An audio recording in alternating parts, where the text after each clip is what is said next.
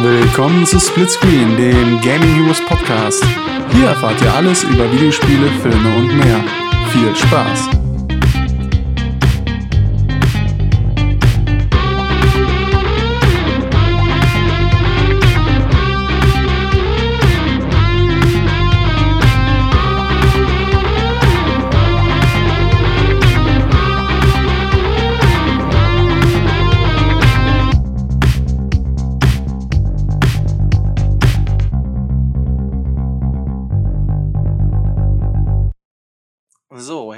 Willkommen zu unserem leicht verspäteten Splitscreen im Oktober. Heute nur in einer ganz kleinen Runde, nämlich nur mit dem Benny Hi. und mir, dem Mike. Und wir fangen direkt wieder mal mit dem üblichen Gefrage an. Benny, was hast du zuletzt äh, gespielt, gesehen, gehört oder gelesen?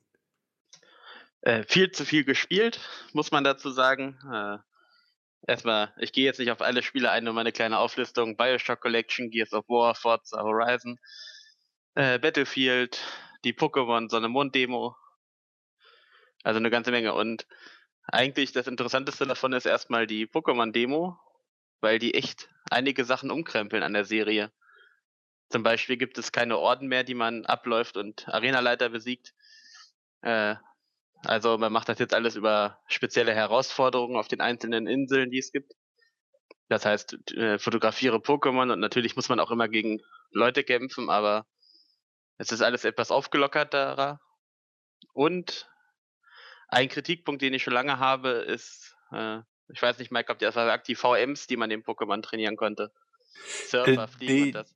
Nee, das sagt mir gar nichts. Ich bin so lange aus Pokémon raus. Äh, wie ich bestimmt schon mal gesagt hatte, mein letztes war Gelb. Okay, dann gab's daher. das auch schon. In Also- Gelb gab es das auch schon. Okay, gut. Ja, man konnte seinem Pokémon halt äh, bestimmte Fähigkeiten geben, zum Beispiel Fliegen, womit man dann in alte äh, in andere Städte zurückfliegen konnte, sich frei auf der Map bewegen konnte, wo man schon mal war. Oder Surfer, wo man dann übers Wasser reiten konnte. Das Problem war, man konnte die Aktion natürlich nur einsetzen, wenn das Pokémon, was die Aktion gelernt hat, im Team war. Das endete meistens darin, dass man irgendwann ein Pokémon dabei hat, was eigentlich für einen selbst gar keinen Nutzen hatte, weil man es nicht kämpfen lassen hat, das einfach diese Fähigkeiten hatte, womit man halt weiterkam. Und die VMs haben sie jetzt erstmal soweit, wie ich das gesehen habe, bis jetzt in der Demo rausgenommen und das alles allgemeiner gehalten und das durch andere Möglichkeiten ersetzt. Das heißt, ein Slot im, beim Pokémon trainieren bleibt jetzt sozusagen auch für ein Pokémon, was man wirklich trainieren will. Was sind das für Möglichkeiten, also für Alternativen zu den VMs? Äh, so hundertprozentig ist das noch gar nicht klar. Das mit den VMs bezieht sich mehr auf äh, Sachen. Es gab da jetzt das in der Demo, die altbekannten Dataminer, die wir ja alle kennen, die Demo-Dateien auseinandernehmen, um äh, halt an Informationen zu kommen. Ja, klar, die, Die kennen wir alle. Die haben rausgefunden, dass äh, die alten VM-Attacken nun halt ganz normale Attacken sind. Die heißen dann TM und auch ganz normal vom Pokémon erlernt werden können. Äh, was einfach stark dafür spricht, dass es jetzt eventuell, dass du, wenn du über Wasserwege hast, dass du vielleicht ein Boot nehmen kannst oder so. Also es hat den Anschein, als hätten sie dieses, diese Pflicht, dass du diese Attacken in der richtigen Zeit bei dir führen musst, einfach so ad acta gelegt und geben einem jetzt andere Fähigkeiten. Zum Beispiel gab es Zerschneider, damit konntest du so Büsche wegschneiden. Äh, ich Hier nicht mal, was erinnere ich mich noch dran.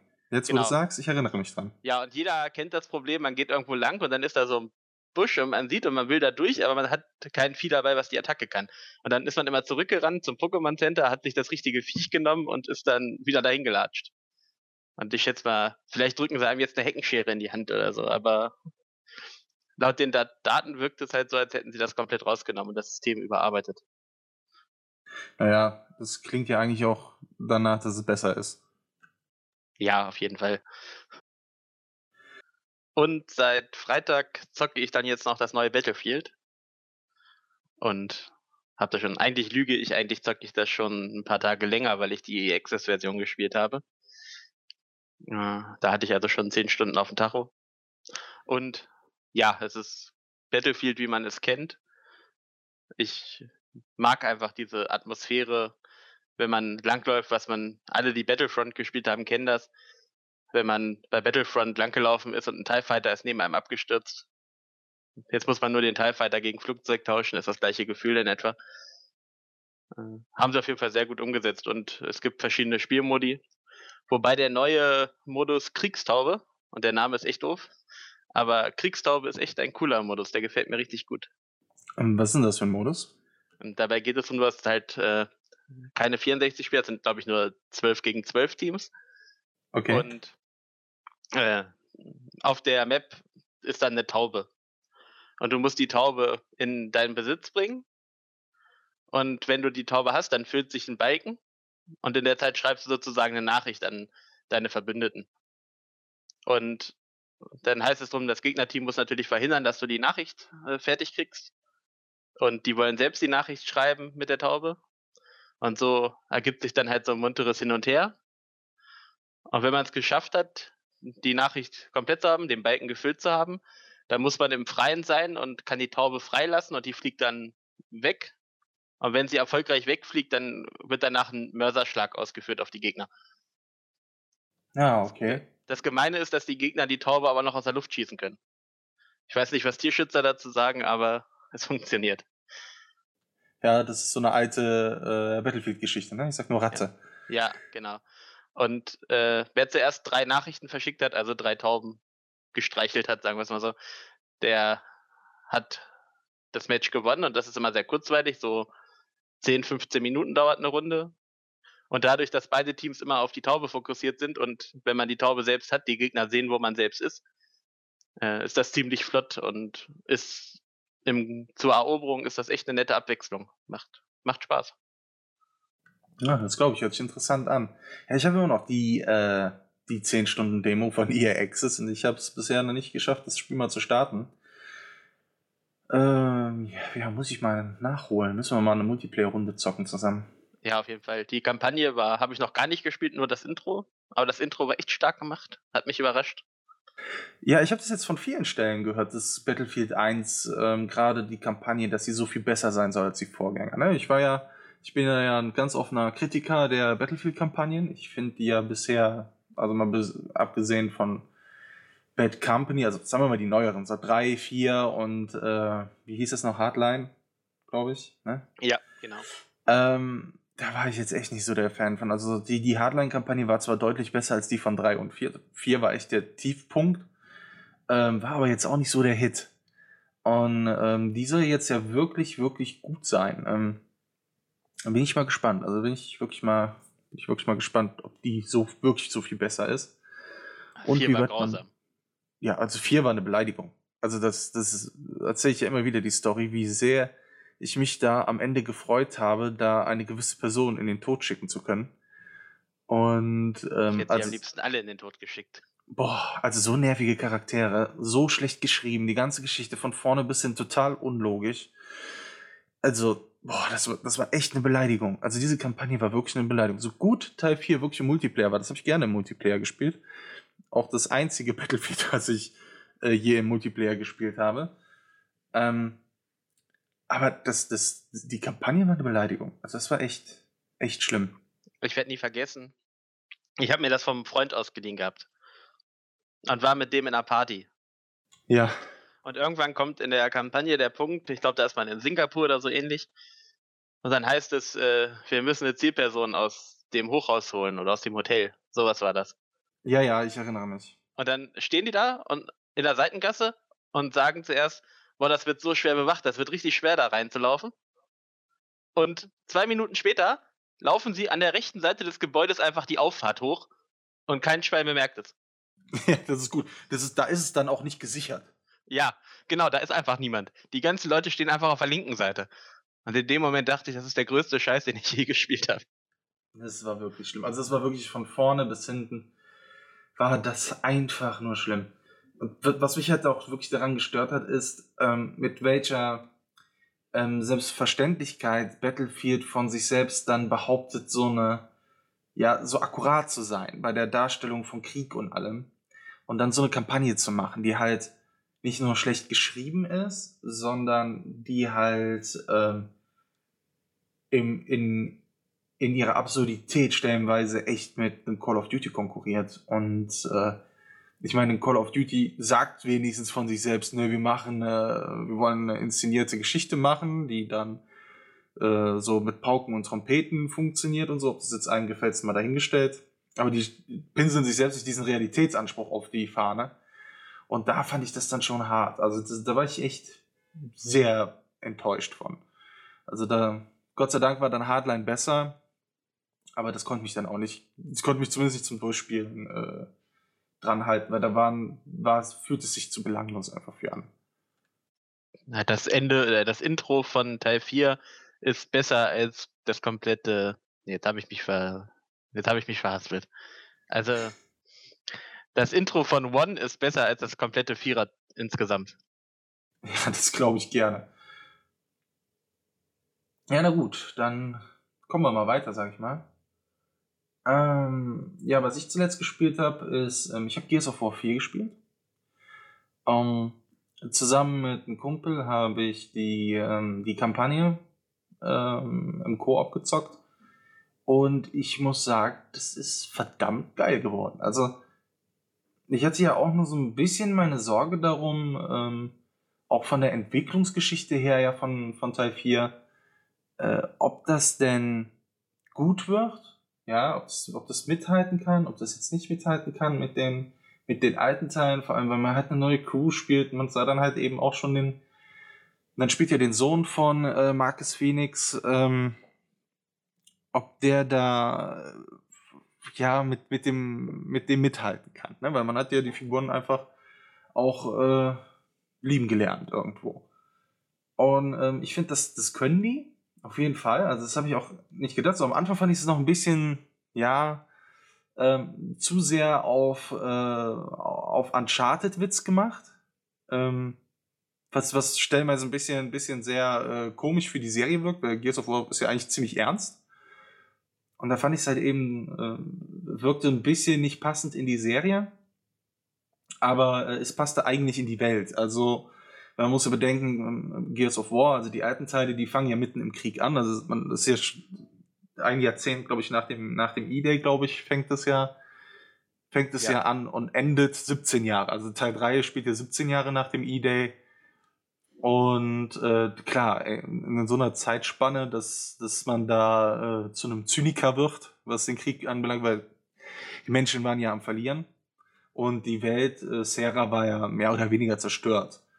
Und ähm, ja, äh, jetzt die neue Generation, die kennt das natürlich. Die sind nach dem Krieg groß geworden, die haben das jetzt mit alles wieder mit aufgebaut irgendwo, aber die kennen das nicht. Es ist kein Wunder, dass die nicht so Zyniker sind. deswegen war das dann schon wieder passend, besonders, weil ich fand es gut, sie haben halt den Kniff rausbekommen über die Geschichte hinweg, die dann doch ähm, diese Ernsthaftigkeit wieder reinzubringen, auch in den Charakteren. Also die sind bei weitem nicht so coggy, äh, am Ende, wie sie es am Anfang sind.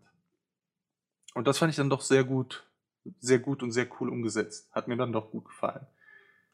Ähm, du hast ihn, glaube ich, auch gespielt, ne? Ich habe ihn auch gespielt und ich fand ihn auch sehr gut. Ich finde, diesen Punkt, den du angesprochen hast mit äh, neu und alt, haben sie ganz gut verbunden, indem sie äh, jemanden, der die alten Kriege erlebt hat, doch prominent in die Geschichte mit eingebunden haben und dadurch das so ein bisschen beide Welten zusammengeführt haben, was auch zu einigen lustigen äh, Sequenzen und Sprüchen führte. Ja, auf jeden Fall. Vor allen Dingen, sie spielen auch des Öfteren mal, ähm, mal mit, mit, den, mit den Leben der Figuren. Also, dass man des Öfteren mal so dass die Sorge hat, dass vielleicht der ein oder andere nicht aus einer Situation herauskommt. Ähm, ob diese Figuren da rauskommen oder nicht, sage ich nicht. Äh, aber das erinnert dann doch sehr stark dann auch wieder an die, äh, an die alten Teile, wo man weiß, ähm, ist, äh, dass es da auch nicht der äh, jeder geschafft hat, bis zum Ende durchzuhalten. Ähm, aber im Großen und Ganzen ist, ist die ganze Geschichte aber trotzdem deutlich leichter als, als, äh, als die alten Teile sind. Ich finde, das haben sie sehr gut umgesetzt. Also es hat mir, hat mir sehr gut gefallen, auch so vom, vom Gameplay her. Einzige, was mir nicht so gut gefallen hat, ist der Anfang. Ähm, da kämpft man ja äh, hauptsächlich gegen diese, diese äh, Roboter, gegen diese ähm, DBs. Meine ich, heißen die. Ähm, ja. Und, und die haben echt, die, also die haben richtig angefangen, mich zu nerven. Also ähm, die waren auch nicht so äh, nicht so intelligent wie jetzt die, die, die späteren Gegner. Ähm, sehr oft sind die halt einfach nur immer weiter auf einen zugekommen, langsam, und ähm, haben, das ist, es war dann stellenweise schon fast ein bisschen Mohun-Schießen und die haben extrem viel ausgehalten. Und äh, es, hat nicht so richtig Spaß gemacht. Also da, da musste ich mich echt durchkämpfen. Obwohl die Settings und die Geschichte zu dem Zeitpunkt schon recht gut war. Ähm, besonders, ähm, ich sag mal, die, die, äh, die Szene auf dem, ähm, auf dem Anwesen. Das war von vorne bis hinten richtig cool gemacht. Die Szenen waren klasse. Aber die, die Gegner waren, fand ich, die waren echt richtig nervig. Ähm, das ändert sich dann aber schlagartig eigentlich, äh, sobald man, ich glaube, das ist dann Kapitel 3. Ne? Wenn ich mich nicht täusche. Kapitel ja. 1 ist in, der, ist in der Stadt, Kapitel 2 ist das Anwesen. Richtig. Dann mit Kapitel 3 ähm, ändert sich das dann aber dann schlagartig. Und ab dann wird das Spiel auch kontinuierlich besser und haut bis zum Ende hin einen Höhepunkt nach dem anderen raus. Obwohl es da immer noch hinter 2 zurückliegt. Bei 2 ist die Messlatte aber auch echt hoch angesetzt. Aber dazu muss man sagen, das Ende der Geschichte von Teil 4 ist die perfekte Ausgangslage für die weiteren Teile. Das ist wahr, das fand ich auch. Ähm, haben viele Fragen offen gelassen, was ich auch gut fand, weil man weiß, es soll ähm, eine Trilogie werden. Ähm, und äh, das, das Ende war auch, also das, oh, was die da rausgerotzt haben, ey, das war schon, war schon beeindruckend. Also, ähm, aber auch schwer, muss man sagen. Also das Spiel ist nicht, nicht leicht. Ähm, es ist, würde ich sagen, sogar schwerer als Teil 3 und ähm, als, ähm, wie hieß nochmal das versaute Judgment.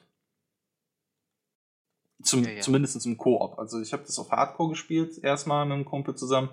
Wir sind ungewöhnlich oft gestorben, dafür, dass wir auf Wahnsinn den ersten Teil vorher nochmal, also die, die äh, Remastered-Version, also das, das Ultimate, habe ich vorher mit meinem Kumpel nochmal im Koop gespielt auf Wahnsinn. Und ähm, wir haben uns da nicht so äh, kaputt gemacht wie jetzt auf Hardcore in Teil 4. Ja, das auf Wahnsinn bei Teil 4 ist ja jetzt auch noch so, dass du im Koop nicht mehr umfallen kannst. Also wenn du runtergeschossen wirst, dann bist du sofort tot. Der, dein Partner kann dich nicht mehr aufheben auf Wahnsinnig. Ja, und da freue ich mich auf diese. Ah, jetzt diese eine Waffe, ich komme jetzt gerade auf den Namen nicht, wie die heißt, die verschießt so ähm, fliegende Granaten, die dann so ein so Erfassungslaser nach unten haben und wenn man das Zielen loslässt, dann, äh, dann sausen die halt runter, dann explodieren die halt. Und äh, es gibt einen Gegnertyp in dem Spiel, der diese Waffe halt immer hat. Ich bin so oft an dem gestorben. Bei diesen dämlichen Granaten. Boah, die haben mich echt den letzten Nerv gekostet, ne? Weißt du, welche ich meine? Ja, ich weiß, welche du meinst. Äh, ja, die das sind nicht die einzigen. Ich glaube, es gibt so einige Stellen in dem Spiel, die auch wahnsinnig echt verdammt hart werden. Die Gegner sind hart und äh, ja, die obligatorischen, ich glaube damit Spoiler nicht, aber die obligatorischen größeren Gegner, die noch kommen, die werden auch spaßig. Ja, es, es gibt so eine Szene, die habe ich mit meinem Kumpel bestimmt oh, bestimmt fast 20 Mal gemacht. Die war, ähm, da gibt es so eine Szene, wo ein, äh, wo man gegen einen wirklich deutlich größeres, äh, größeren Gegner ähm, antritt, äh, der, äh, der in einer Rachesequenz endet. Ich denke mal, wenn ich das sage, weißt du, was ich meine? Welche Szene? Äh, in, in, so einer, was war das denn? Eine Lagerhalle. Ja, ja, genau. Und ey, das waren, da waren am Ende, da waren so viele Gegner. Ja. Und ähm, das ist mir dann auch aufgefallen, dass es auf Hardcore deutlich schwerer ist als auf, ähm, äh, äh, auf Hardcore deutlich schwerer, äh, im Koop deutlich schwerer ist, das Hardcore, als äh, allein. Weil die Szene habe ich alleine gespielt auf Hardcore und habe die beim ersten Mal Versuch, beim ersten Versuch geschafft. Aber mit meinem Kumpel zusammen, wie gesagt, fast 20 Mal bestimmt. Und ähm, Das ist mir mehrmals aufgefallen. Also es ist Koop tatsächlich ein ganzes Stück schwerer, als äh, wenn man Solo spielt. Ja, es fing bei, bei Wahnsinnig, habe ich mit einem Kumpel angefangen. Das fing schon ganz am Anfang an. Eigentlich die ersten Gegner, die man trifft, haben ein Scharfschützengewehr. Und ich habe einmal nicht aufgepasst, wollte zu einer anderen Deckung und der hat mir einen Schuss mit dem Scharfschützengewehr verpasst. Ja, wir durften neu laden. Das war eigentlich der erste Schuss, den ich abgekriegt habe. da habe ich schon gemerkt, okay. Ja, das ist. Schwierigkeitsgrad hat im Koop angezogen, auf jeden Fall. Ja. Ja, aber ich kann es auf jeden Fall jedem empfehlen. Also Gears of War 4, äh, ups, Gears of War 4 ist, ähm, ist würde ich Stand jetzt sagen, mein Spiel des Jahres. Also, ähm, das, das ist genau mein Ding. Gut, kommen wir mal weiter. Ähm, ja, ich habe noch äh, was gehört, und zwar ein Hörbuch. Und zwar von Stephen King, der Mercedes-Killer. Äh, ganz interessant, gehört zu einer Reihe, der, der Hudges-Reihe. Also Hudges ist der, der Held der Geschichte.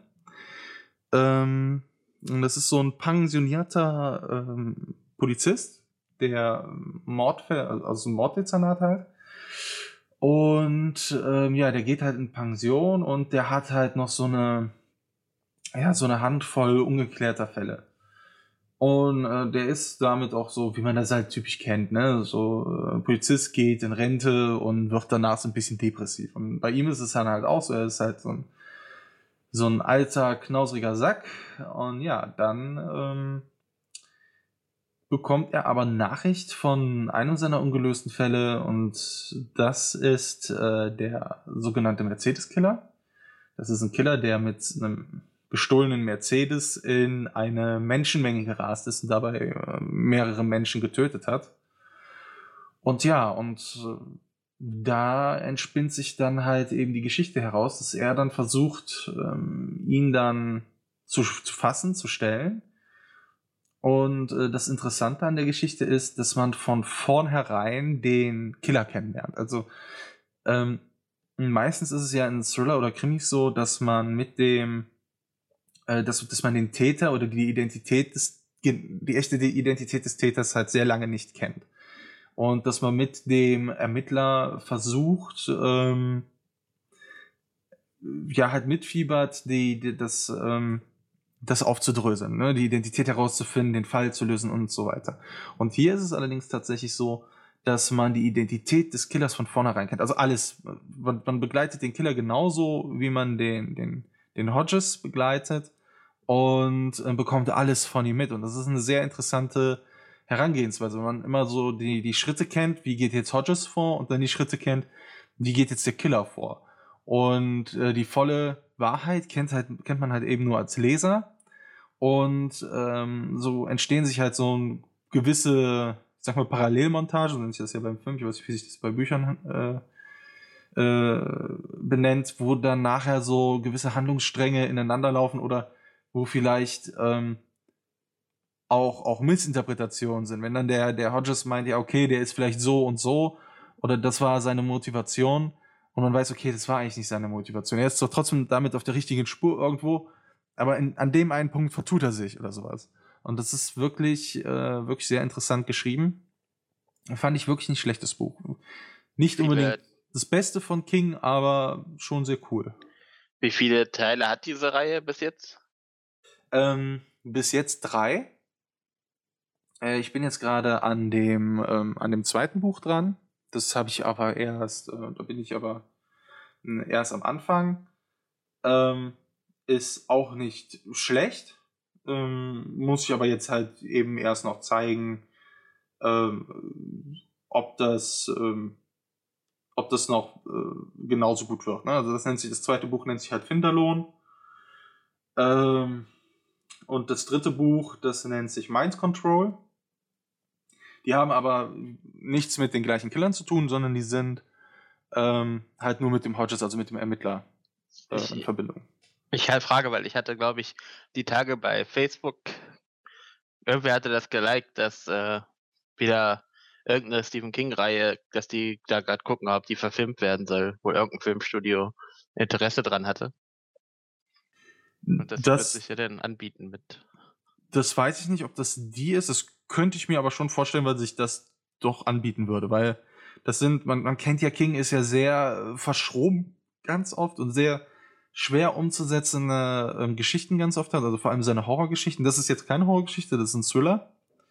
Ähm, und das ist eigentlich relativ leicht umzusetzen, besonders, dass, dass ich mir vorstellen kann, weil es relativ aktuell auch von dem, vom Themenbezug her ist. Also es geht halt um ähm, auch um Amoklauf, aber nicht unbedingt halt um auch um Terror, aber nicht unbedingt immer nur aus diesen diesen ähm, islamischen Terror, sage ich jetzt mal, sondern halt eben halt wirklich um so so Amoklaufsgeschichten, auch manche politische Sachen und sowas, aber geht äh, generell eher so um die Probleme ähm, des amerikanischen Rechtssystems, ähm, wie das halt funktioniert. Also auch gerade der Mercedes-Killer, es geht sehr viel um Verfahrensfehler, die die die Hodges auch während seiner aktiven Zeit gemacht hat. Also ohne da jetzt zu viel zu erzählen, ähm, gibt es zum Beispiel einen Nebenstrang der Geschichte, wo es um eine Dame geht, ähm, die Selbstmord begangen hat, die da in dem Fall verwickelt war. Und äh, es deckt sich dann halt immer mehr auf, dass es da, dass sie halt im Fall dieser Frau sehr viele Sachen ähm, nicht beachtet haben, die vielleicht dazu geführt hätten, dass man den Killer äh, früher oder überhaupt hätte fassen können. Ähm, ja, und so entspinnt sich das halt immer mehr. Also es ist wirklich, wirklich ein gutes, interessantes Produkt. Das kann ich auch wirklich jedem empfehlen. Für so zwischendrin. Ist jetzt auch nicht so ein, ist jetzt auch nicht so ein mega, ähm, mega langes Buch. Ja. Es ist ähm, eher so ein, so ein mittleres Format. Äh, kann man sich mal geben. Auch, ich, ich empfehle auch da gerne die, äh, das Hörbuch, weil es auch wirklich gut gelesen ist. Also mit sehr viel Motivation. Das ist von, ähm, ach, wie heißt der nochmal? Die Synchronstimme von, ähm, die Synchronstimme von, von, von, von, ähm, ach, wie heißt er nochmal aus Fluch, Fluch der Karibik? Johnny Depp. Ja, Johnny Depp, genau, die Synchronstimme von so Johnny Depp, der Sprecher. Ähm, ist es David Hater? Ich glaube ja. Ich könnte sein, ja. Ja, ja, ich glaube ja. Ich meine, ich meine, das wäre der. Ich guck's einfach mal direkt nach. Ich habe es ja hier vor mir liegen. Aber nee, David Nathan, so heißt der. David Hater ist ja auch ein äh, englischer Sprecher. Genau. Nee, nee. ja, ich bringe hier gerne durcheinander, weil es beides äh, Davids sind. Ähm, nee, David Nathan ist das. Und äh, der ist halt der Sprecher von, von äh, Johnny Depp zum Beispiel unter anderem. Und äh, er liest das und er liest es halt auch wirklich richtig gut. Also es macht richtig Spaß dazu zu hören. Deswegen kann ich auch das Hörbuch wirklich empfehlen. Ja, und wenn es verfilmt wird, kommt es drauf an, wie viel sie zahlen, dann heißt der Film vielleicht auch der BMW-Killer oder so. das ist gut möglich. Das ist gut möglich. Ich weiß nicht, was, was Stephen King da bekommen hat. Obwohl, es ist, ist ja keine gute, äh, nicht unbedingt gute Publicity, ne? Ja, fürs Buch hat ihn wahrscheinlich BMW bezahlt, dass der, das Buch der Mercedes-Killer heißt. Ja, ja, ich weiß nicht. Also er hat den Wagen ja gewählt, bewusst, weil der so viel aushält. so, das ist. Qualitätsmerkmal. So, Ja, das ist wirklich so. Das, das fällt wirklich in dem Buch, ne? Also es gibt durchaus die Szene, das ist wirklich ganz am Anfang und äh, der Killer dann auch wirklich sagt, ja, das ist halt echte Qualität, ne? Echte deutsche Qualität. ja, da siehst du mal. Vielleicht heißt der Film dann auch der Hammerkiller oder sowas. Der Wagen hält auch einiges aus. Könnte sein. ja, na gut. Ja, dann würde ich mal sagen, kommen wir mal zu den News. News sind immer gut.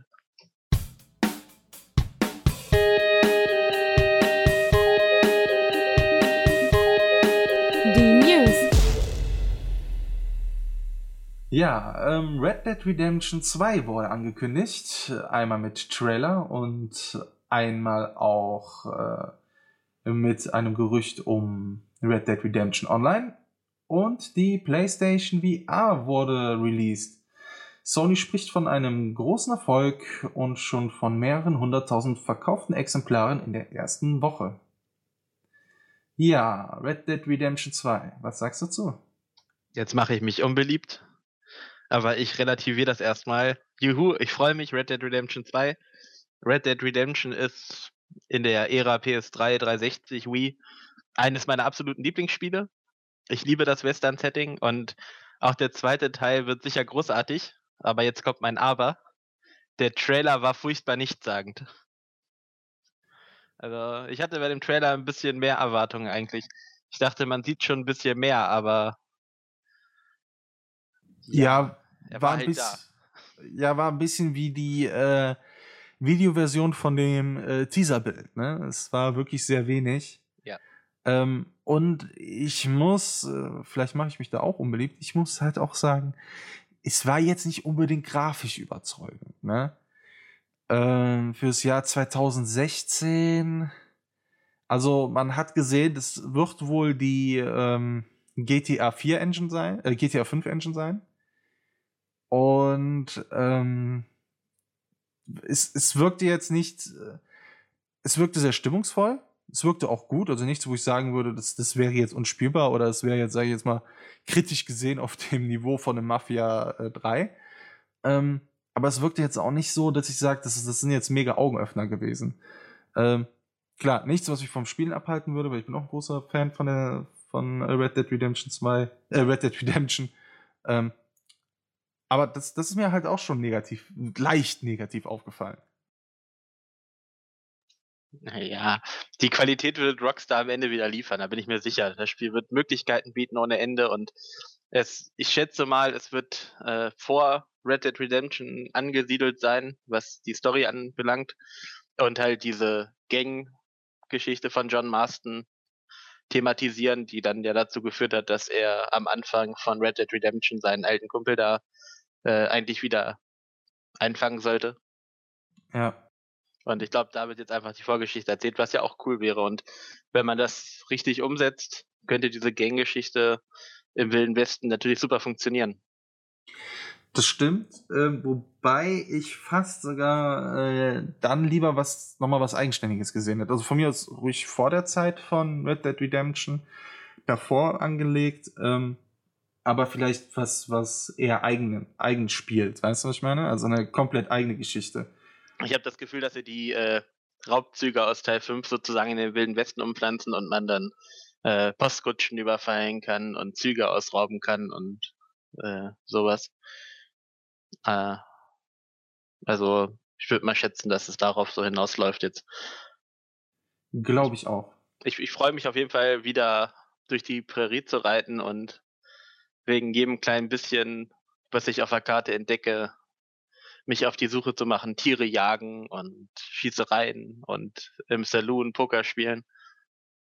Ja, was ich auch sehr interessant finde, wo ich mich frage, wie sie das umsetzen wollen, ist, ähm, Rockstar hat sich, also 2K hat sich ja die Domain Red Dead Redemption Online sichern lassen. Also man kann also davon ausgehen, dass es wie von GTA Online jetzt auch ein ähm, RDR Online geben wird.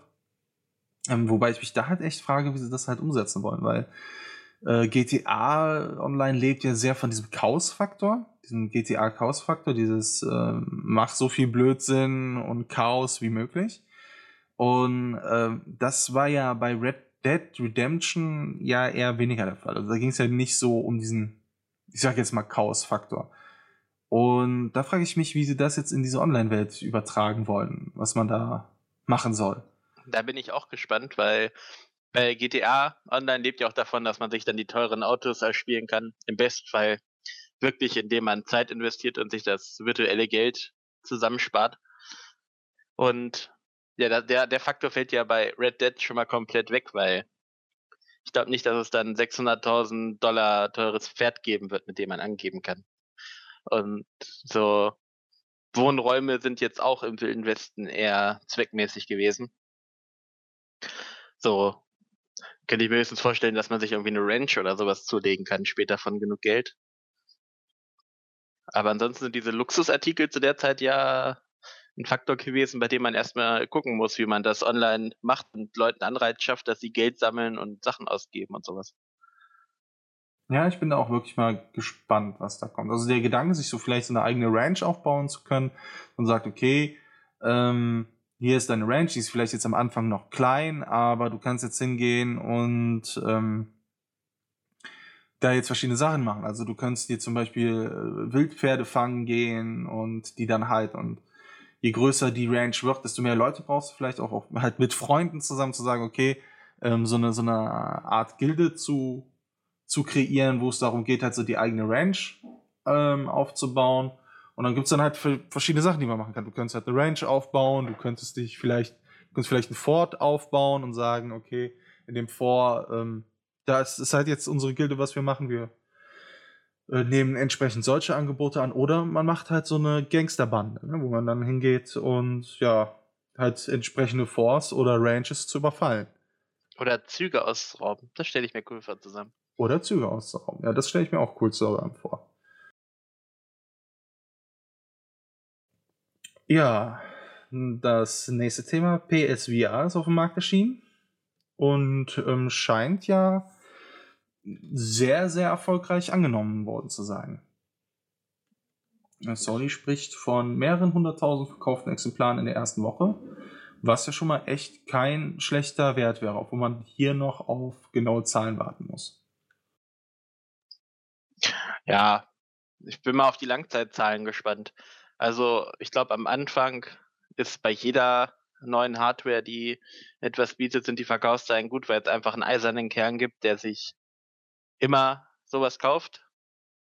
Early Adopter halt. Genau, ja. Und aber auf lange Sicht, ich würde es VR gönnen. Also das Konzept ist ja sehr interessant.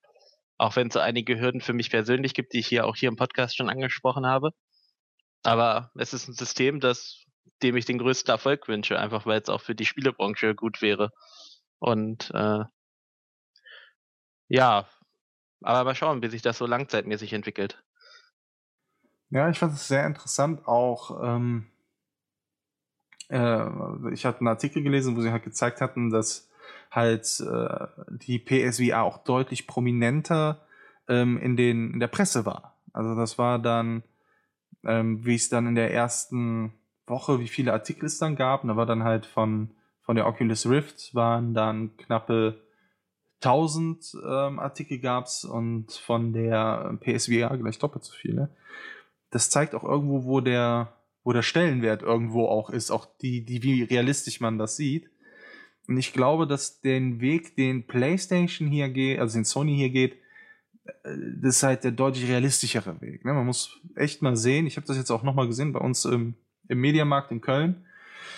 Äh, bin ich gewesen. Es war ein sehr interessanter Anblick, weil da gibt's halt auch noch echt einige ähm, PlayStation VRs. Aber wovon es nochmal deutlich mehr gab, war halt Oculus. Ne? Also die haben die Regale voll von Oculus Rifts. Und ähm, ja, da sieht man dann halt eben, wie krass nochmal so der Preisunterschied ist. Also man sieht es halt daneben nochmal direkt stehen, also diese Sachen sind da nebeneinander aufgebaut. Ja, und da steht dann halt eben eine PSVR 3,99 und daneben die Oculus Rift 6,99. Und äh, das war dann halt auch ein Herr, der dann direkt gefragt hat, ja, wo ist denn da der große Unterschied? Und hat ihm das dann halt dann auch so ein bisschen erklärt. Und dann, ja, was ist denn da der Preis? Warum soll ich denn jetzt da zu der, warum sollte ich ja zu der Oculus greifen? Ja, dann Grafik besser und und und. Äh, und dann kommt immer wieder dieses große Aber. Ähm, ja, also brauchen halt dazu noch einen passenden PC. Ja, was kostet denn so ein PC? Ja, also wenn sie den jetzt hier so wie den, der hier steht, kaufen würden, kostet halt 1600 Euro. Und dann, uff ja, was kostet PlayStation? Ja, PlayStation kriegen sie da hinten für 200 Euro gerade im Angebot. Ist natürlich äh, immer ein massiver Unterschied, ne? Und ich denke, das ist halt auch der Grund, warum halt viele da eher auf so einem PSVR-Zug springen, auch wenn da, äh, wenn auch die Berichte da größtenteils die sind, dass sie sagen, ja, das kann halt eben technisch nicht mit den anderen mithalten. Aber was bringt mir die beste Technik, wenn es nur eine Handvoll Leute gibt, die es nutzen können? Ja, und, das stimmt. Und bei der PlayStation muss man halt sagen, es gibt 40 Millionen verkaufte Exemplare. Das hat jetzt Sony selber so auch schon gesagt. Oder zumindest ist es, glaube ich, weiß ich, vielleicht gerade der Plan, dass auf 40 Millionen kommen, so bis Ende des Jahres. Aber sie sind weit über die 30 Millionen hinaus. Und die sind im Markt. Also jeder, der eine PSVR kauft, der eine PlayStation schon hat, davon gibt es 40 Millionen Stück da draußen. Der braucht halt auch nicht groß noch was anderes. Also man braucht ja, glaube ich, noch die Kamera dabei, die kostet halt 60 Euro, okay. Bist du bei 460 Euro, die du dafür ausgibst. So, und ja, bei einer. Du bist halt immer noch günstiger als mit einer Oculus oder mit einer Vive, ne? Und ich glaube, das macht halt wirklich einen ganz großen Unterschied aus. Und ich glaube, bei vielen Leuten, und das ist auch das, was so in den Berichten auch immer gesagt wird, ja, die Technik ist deutlich schlechter und auch viele finden das enttäuschend. Ähm, aber dieser Immersionseffekt, den, wo es ja bei VR drum geht, der ist ja trotzdem da. Und ich glaube, das ist letzten Endes das, was ähm, dann auch das Wichtige ist. Nicht unbedingt vielleicht dann die Technik, sondern einfach, die Leute können sich leisten, ohne äh, daran gleich pleite zu gehen. Und das bringt es dann halt auch in den Markt. Ich, ich, bin gespannt, wie sie die, hm, ich nenne es mal Kinderkrankheiten ausmerzen werden im Laufe der Zeit bei VR. Wie zum Beispiel, dass dein Gehirn halt bei den meisten Menschen Probleme hat, wenn du ruckartige Bewegungen hast, zum Beispiel wie bei der Resident Evil Demo, wenn du durch eine Tür rausgehst und dann greift dich jemand von hinten und zieht dich im Spiel zurück, aber in echt sitzt du halt noch. Bei vielen Menschen hat das Gehirn ein Problem damit, diese Bewegung nach hinten zu verarbeiten, obwohl man sich gar nicht bewegt. Ja. Da, da, überlegen sie ja jetzt gerade, wie das machen, zum Beispiel, dass äh, es jetzt Brillen geben soll, wo die eigene Nase noch sichtbar sein soll, sodass man immer diesen Ankerpunkt hat. Oder äh, andere Spielereien. Ja, äh, eines davon ist ja, was früher auch den Leuten immer bei schlecht geworden ist, ist ja bei der flüssigen Steuerung. Also ähm, bei der Dreh Drehung, also man bewegt ja seinen Kopf und dann kann man sich ja immer nach links und rechts drehen, indem man den anderen Stick benutzt. Also den mit dem, mit dem linken Stick bewegt man sich ja in der Regel nach vorne, nach hinten, nach links und rechts. Und mit dem rechten Stick ähm, dreht man sich ja in, in einem First-Person Spiel ja. immer oder beziehungsweise mit der Maus. Und da hat sich ja auch herausgestellt, dass diese flüssige Bewegung, die man kennt, dass die bei den Leuten immer zu äh, Motion Sickness geführt hat, weil ähm, diese halt unabhängig von dem Kopf funktionierte, der halt sich ja auch flüssig bewegt.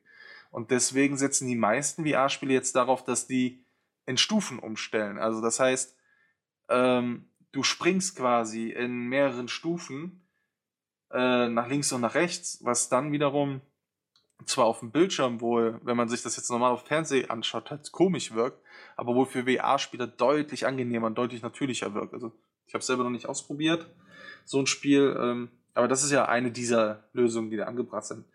Ich glaube, letzten Endes ist es eine Gewohnheitssache, weil äh, damals, als halt die ersten 3D-Spiele rauskamen auf, äh, auf PlayStation und auf, äh, auf damals auf den N64, ich weiß noch, wie vielen Leuten damals bei Mario 64 äh, sich von, äh, wie vielen dann da schlecht wurde von.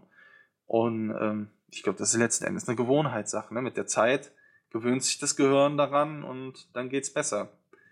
Ähm, fast drastischer finde ich noch momentan das Problem, dass es halt so viele Leute gibt, die dabei umkippen. Weil viele Spiele muss man halt im Stehen spielen und das ist ein Problem, das wo äh, hauptsächlich halt die äh, Vive von HTC hat weil die hat ja dieses, man bewegt sich ja im, man kann sich halt im Raum so ein bisschen bewegen durch diese Laser-Scanner. Ähm, und äh, da muss wohl des Öfteren das Problem sein, dass Leute ähm, das Gleichgewicht verlieren, weil die sich in dieser virtuellen Welt bewegen und dann passiert da irgendwas und dann kippen die einfach um. Weil, weil sie sich ja nicht wirklich durch diese virtuelle Welt bewegen.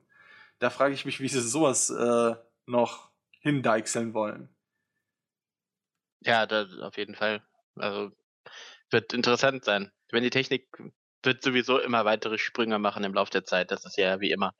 Wer das hätte vor auch. 25 Jahren gedacht, dass wir uns mal über 1080p und solche Spiele unterhalten? Das ist wahr.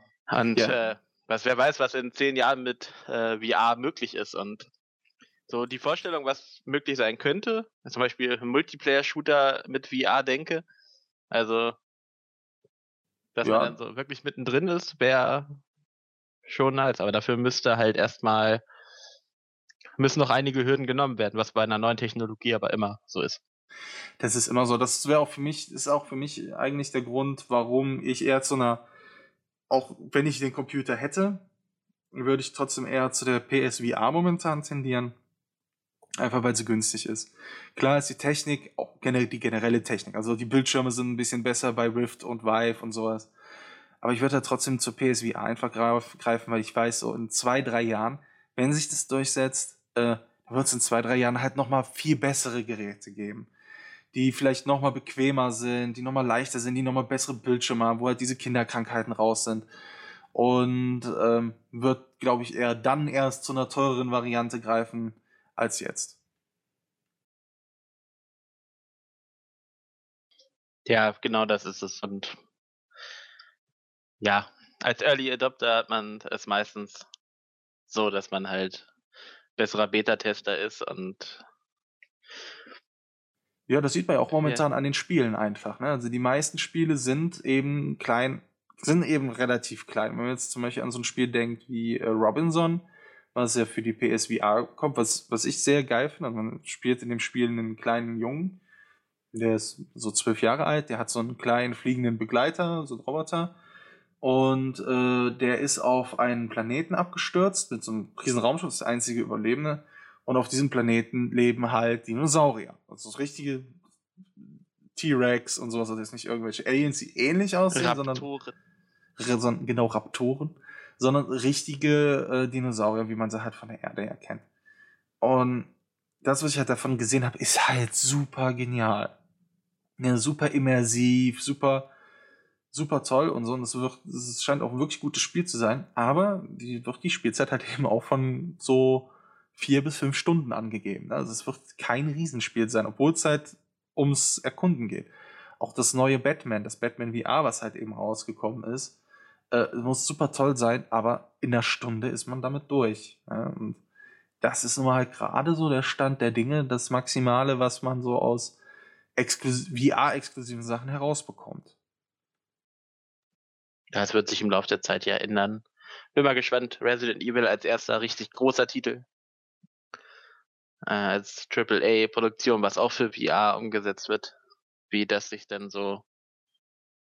Ja, das wird wahrscheinlich so der, so der Schnitt sein. Das halt so die meisten Spiele werden halt beides unterstützen. Das werden so Spiele sein, halt eben wie Resident Evil oder es wurde ja schon mal angedeutet, dass Alien Isolation äh, noch einen richtigen VR-Modus nachgeliefert bekommt.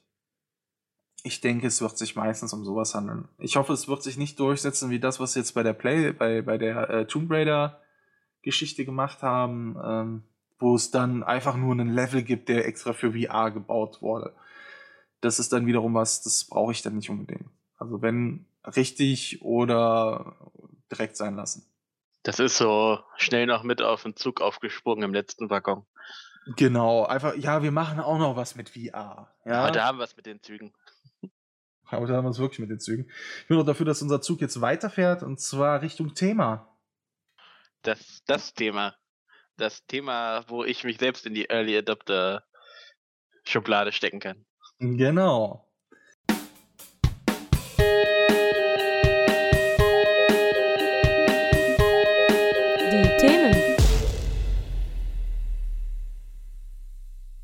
So, es geht um die Nintendo Switch. Diese wurde ähm, am Freitag, den, lass mich lügen, welches Datum war das? Äh, 21. oder? Genau, der 21. wurde am 21. Oktober 2016 offiziell vorgestellt. Und zwar äh, in einem Trailer. Und zwar auch eigentlich ausschließlich in diesem Trailer. Es gab später noch ein, zwei kleine Happen, aber in dem Trailer. Aber dieser Trailer hat eine ganze Menge gezeigt. Ja, vielleicht du als Early Adopter, äh, erzähl mal was. Was gab es denn da zu sehen?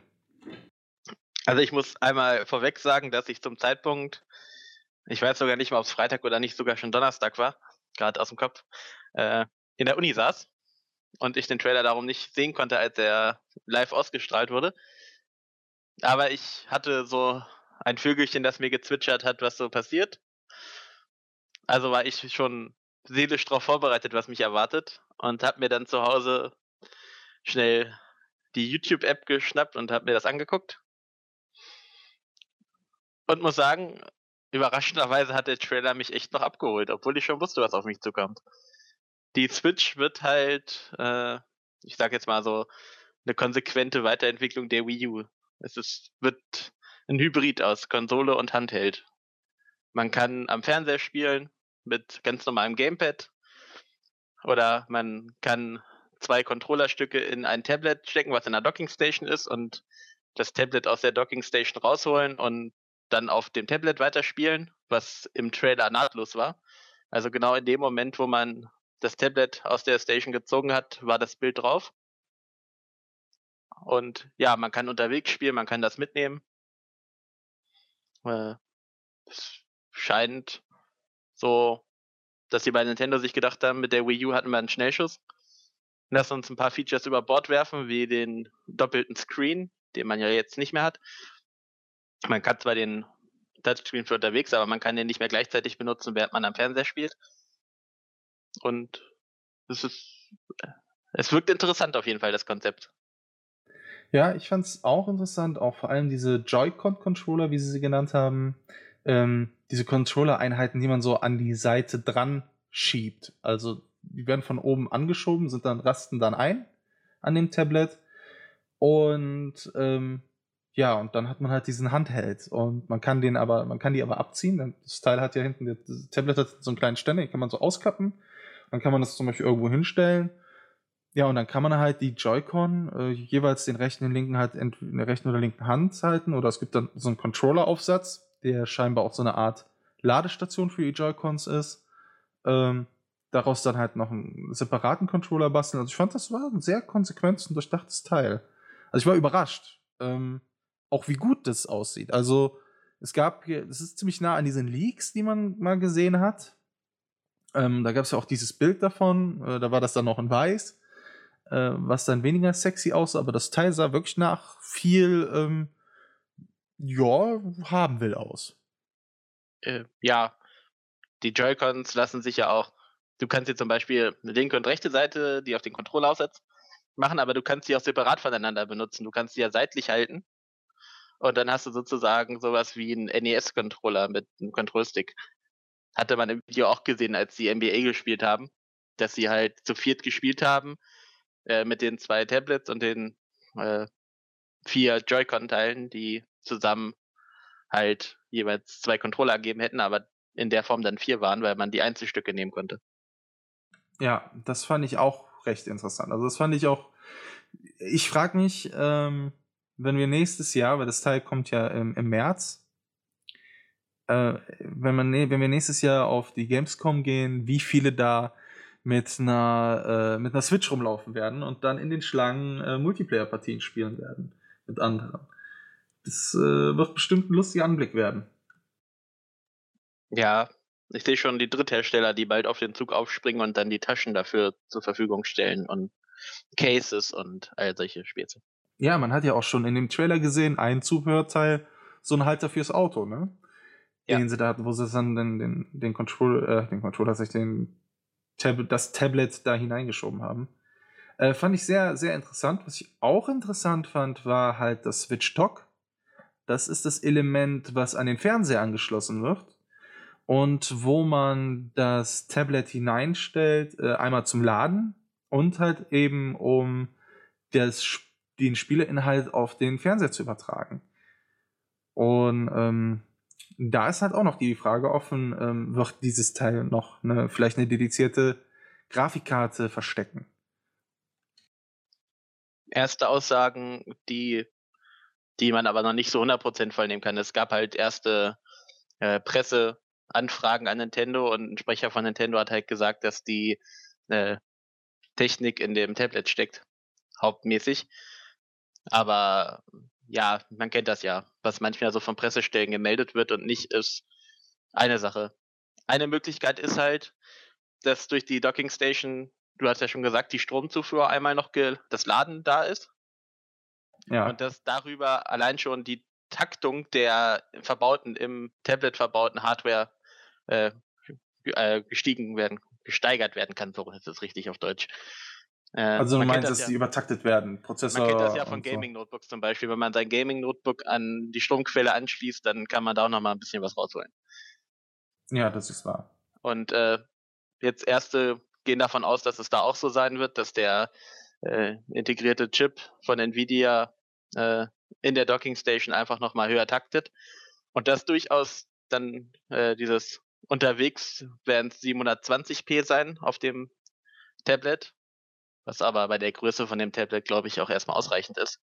Für ja, normale User.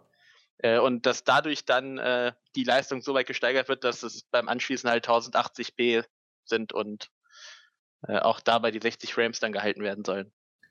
Äh, ja, ich finde, das ist das Problem aber auch an dem Teil. Ähm, das wird nicht funktionieren mit den 720, äh, 1080p und 60 FPS bei einer halbwegs aktuellen Grafik. Ich glaube, das ist ziemliches Wunschdenken. Man muss sehen, was das Teil einfach ist. Es ist ein Tablet und man muss sehen, was man da halt eben reinbauen kann. Und ähm, dass die Leute glauben, ja, man könnte eine halbwegs ja, aktuelle Architektur da reinbauen. Ich sage jetzt mal einfach mal verhältnismäßig eine, die Technik Xbox One oder einer PS4. Muss man sehen, was ist das? Ja, warum sind die Dinger nicht gerade auch Tablets? Ja, das liegt halt einfach von der verbauten Hardware. Das liegt halt einfach daran. Ähm, du musst da 8 GB RAM unterbringen. Du musst da äh, einen 64-Bit äh, Octa-Core unterkriegen der halt auch dann das entsprechende leistet und eine entsprechende Grafikkarte muss auch noch darin verbaut werden. Und da muss man einfach mal ehrlich sein, das kriegt man rein physikalisch gar nicht in so einem Tablet unter. Ähm, Zumindest nicht zu einem anständigen Preis. Wenn ich jetzt dagegen halt, was aktuelle Tablets sind, die stärksten Tablets momentan auf dem Markt, ähm, das ist einmal das iPad Pro, das große, und das sind die Surface Tablets von Microsoft. Und ähm, ja, die Surface Tablets von Microsoft, die haben ja auch aktuelle äh, Prozessoren, also gro große Prozessoren drin verbaut und ähm, entsprechende Grafikleistungen. Da gibt's ja zum Beispiel das, ähm, das Surface Pro, das aktuelle, wo dann in dieser Tastatureinheit, die man dran stecken kann, noch eine dedizierte Grafikkarte drin ist und all solche Späße. Aber da reden wir von Geräten, also so ein Surface Pro kostet dann halt eben auch mal über 2000 Euro. Ein iPad Pro kostet auch um die 1000 Euro. Und ähm, die haben nicht diese Leistung. Also die, ein, ein, iPad Pro, das große iPad Pro hat 4 GB RAM. Das hat zwar auch einen entsprechend starken Prozessor, aber nicht so eine entsprechend starke Grafikeinheit, die für solche Spiele notwendig sind. Und äh, da muss man halt einfach realistisch sein. Wenn ich eine Konsole dann auf den Markt bringe, die zwischen 300 und 400 Euro kosten soll, äh, da kann ich so eine Hardware einfach nicht gewinnbringend verbauen. Und selbst wenn die die subventionieren, du kannst nicht ähm, über das Doppelte des Verkaufspreises subventionieren. Das wird kein, keiner mitmachen. Das wäre ein Verlust, der wäre nicht aufzuwiegen. Das muss man einfach realistisch sehen. Also ähm, ich gehe jetzt nicht davon aus, dass wir auch nur annähernd an die Grafikleistung einer PS4 oder Xbox One kommen. Ich rede jetzt nicht von den Pro-Modellen, beziehungsweise von der Scorpio. Ich rede wirklich von den aktuellen. Ähm, mhm. aber das ist auch die Frage, ob man das tatsächlich braucht. Auf der anderen ich, Seite. Ich, ich würde, also ich halte immer noch nicht ausgeschlossen, dass in der Docking Station doch eine Grafikeinheit drin ist, weil äh, die Größe der Docking Station dafür, dass sie laut der ersten Aussage ja eigentlich überhaupt nichts machen soll, würde ich als zu groß ansehen, dafür, dass sie gar nichts macht. Außer halt äh, Schnittstelle sein, um das Bild auf dem Fernseher weiter zu kanalisieren. Äh, aber es gab ja, man hat ja im Trailer Skyrim gesehen. Ja. Äh, und Pete Heinz von Bethesda hatte sich erst letzten Monat dazu geäußert und hat gesagt, er findet das Konzept von Nintendo sehr interessant. Oder vor zwei Monaten war das, das ist noch nicht so lange her. Er hat gesagt, sie würden da auch was für machen, aber dafür müsste die Leistung äh, mindestens auf Xbox One-Niveau sein. Das war O-Ton, Pete Heinz. Und ja. dass jetzt ausgerechnet ein Skyrim im Trailer, Trailer auftaucht, ist also ich gehe nicht davon aus, dass es die One-Leistung erreicht wird, aber ich glaube, man wird nicht weit davon entfernt sein. Ja, aber dann glaube ich auch nur, wenn da tatsächlich eine dedizierte Grafikeinheit drin ist. Es ist ja nicht abzusprechen, dass dem nicht so wäre. Ähm, aber ich finde es halt wirklich schwer, äh, mir vorzustellen, dass das, dass das möglich wäre, sagen wir mal, das Niveau, weil das waren ja die Gerüchte, die da rumgingen, ähm, dass man nicht die Leistung der Pro erreicht, aber dass man etwas überhalb der PS4 ist. Das halte ich halt für ausgeschlossen.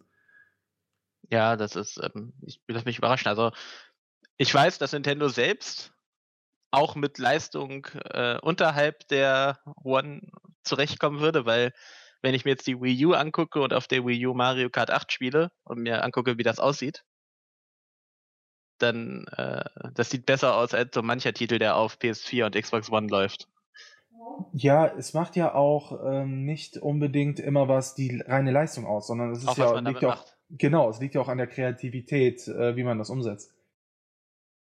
Und ja, ich bin auf jeden Fall sehr überrascht. Also was ich mir auf jeden Fall wünsche erstmal ist, sind Spiele. Also Spiele sind das Wichtigste. Und mit Zelda legt man natürlich schon mal den Maßstab zum Start hoch. Und äh, ich hoffe aber, dass irgendwann, dass der auch von Nintendo der 3DS die Spielezufuhr dafür wird zurückgehen. Das wird wahrscheinlich am Anfang der Switch noch ein paar Spiele für den 3DS geben, aber das wird dann immer weniger. Ja. Aber das hat den Vorteil, dass Nintendo sich halt vollkommen auf die Switch konzentrieren kann und damit sozusagen Heimkonsolenmarkt und Handheldmarkt abdienen könnte, sozusagen. Die hätten ein System, für das sie entwickeln müssten und könnten ihre ganzen Ressourcen darauf bündeln, was natürlich zu erhöhtem Spieleroutput sorgen würde.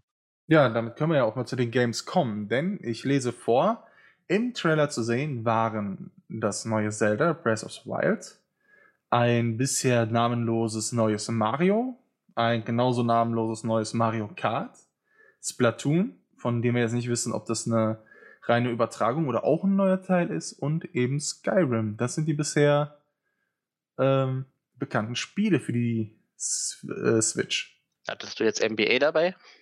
Stimmt, NBA, das fehlt noch. NBA war auch noch mit dabei. Ja.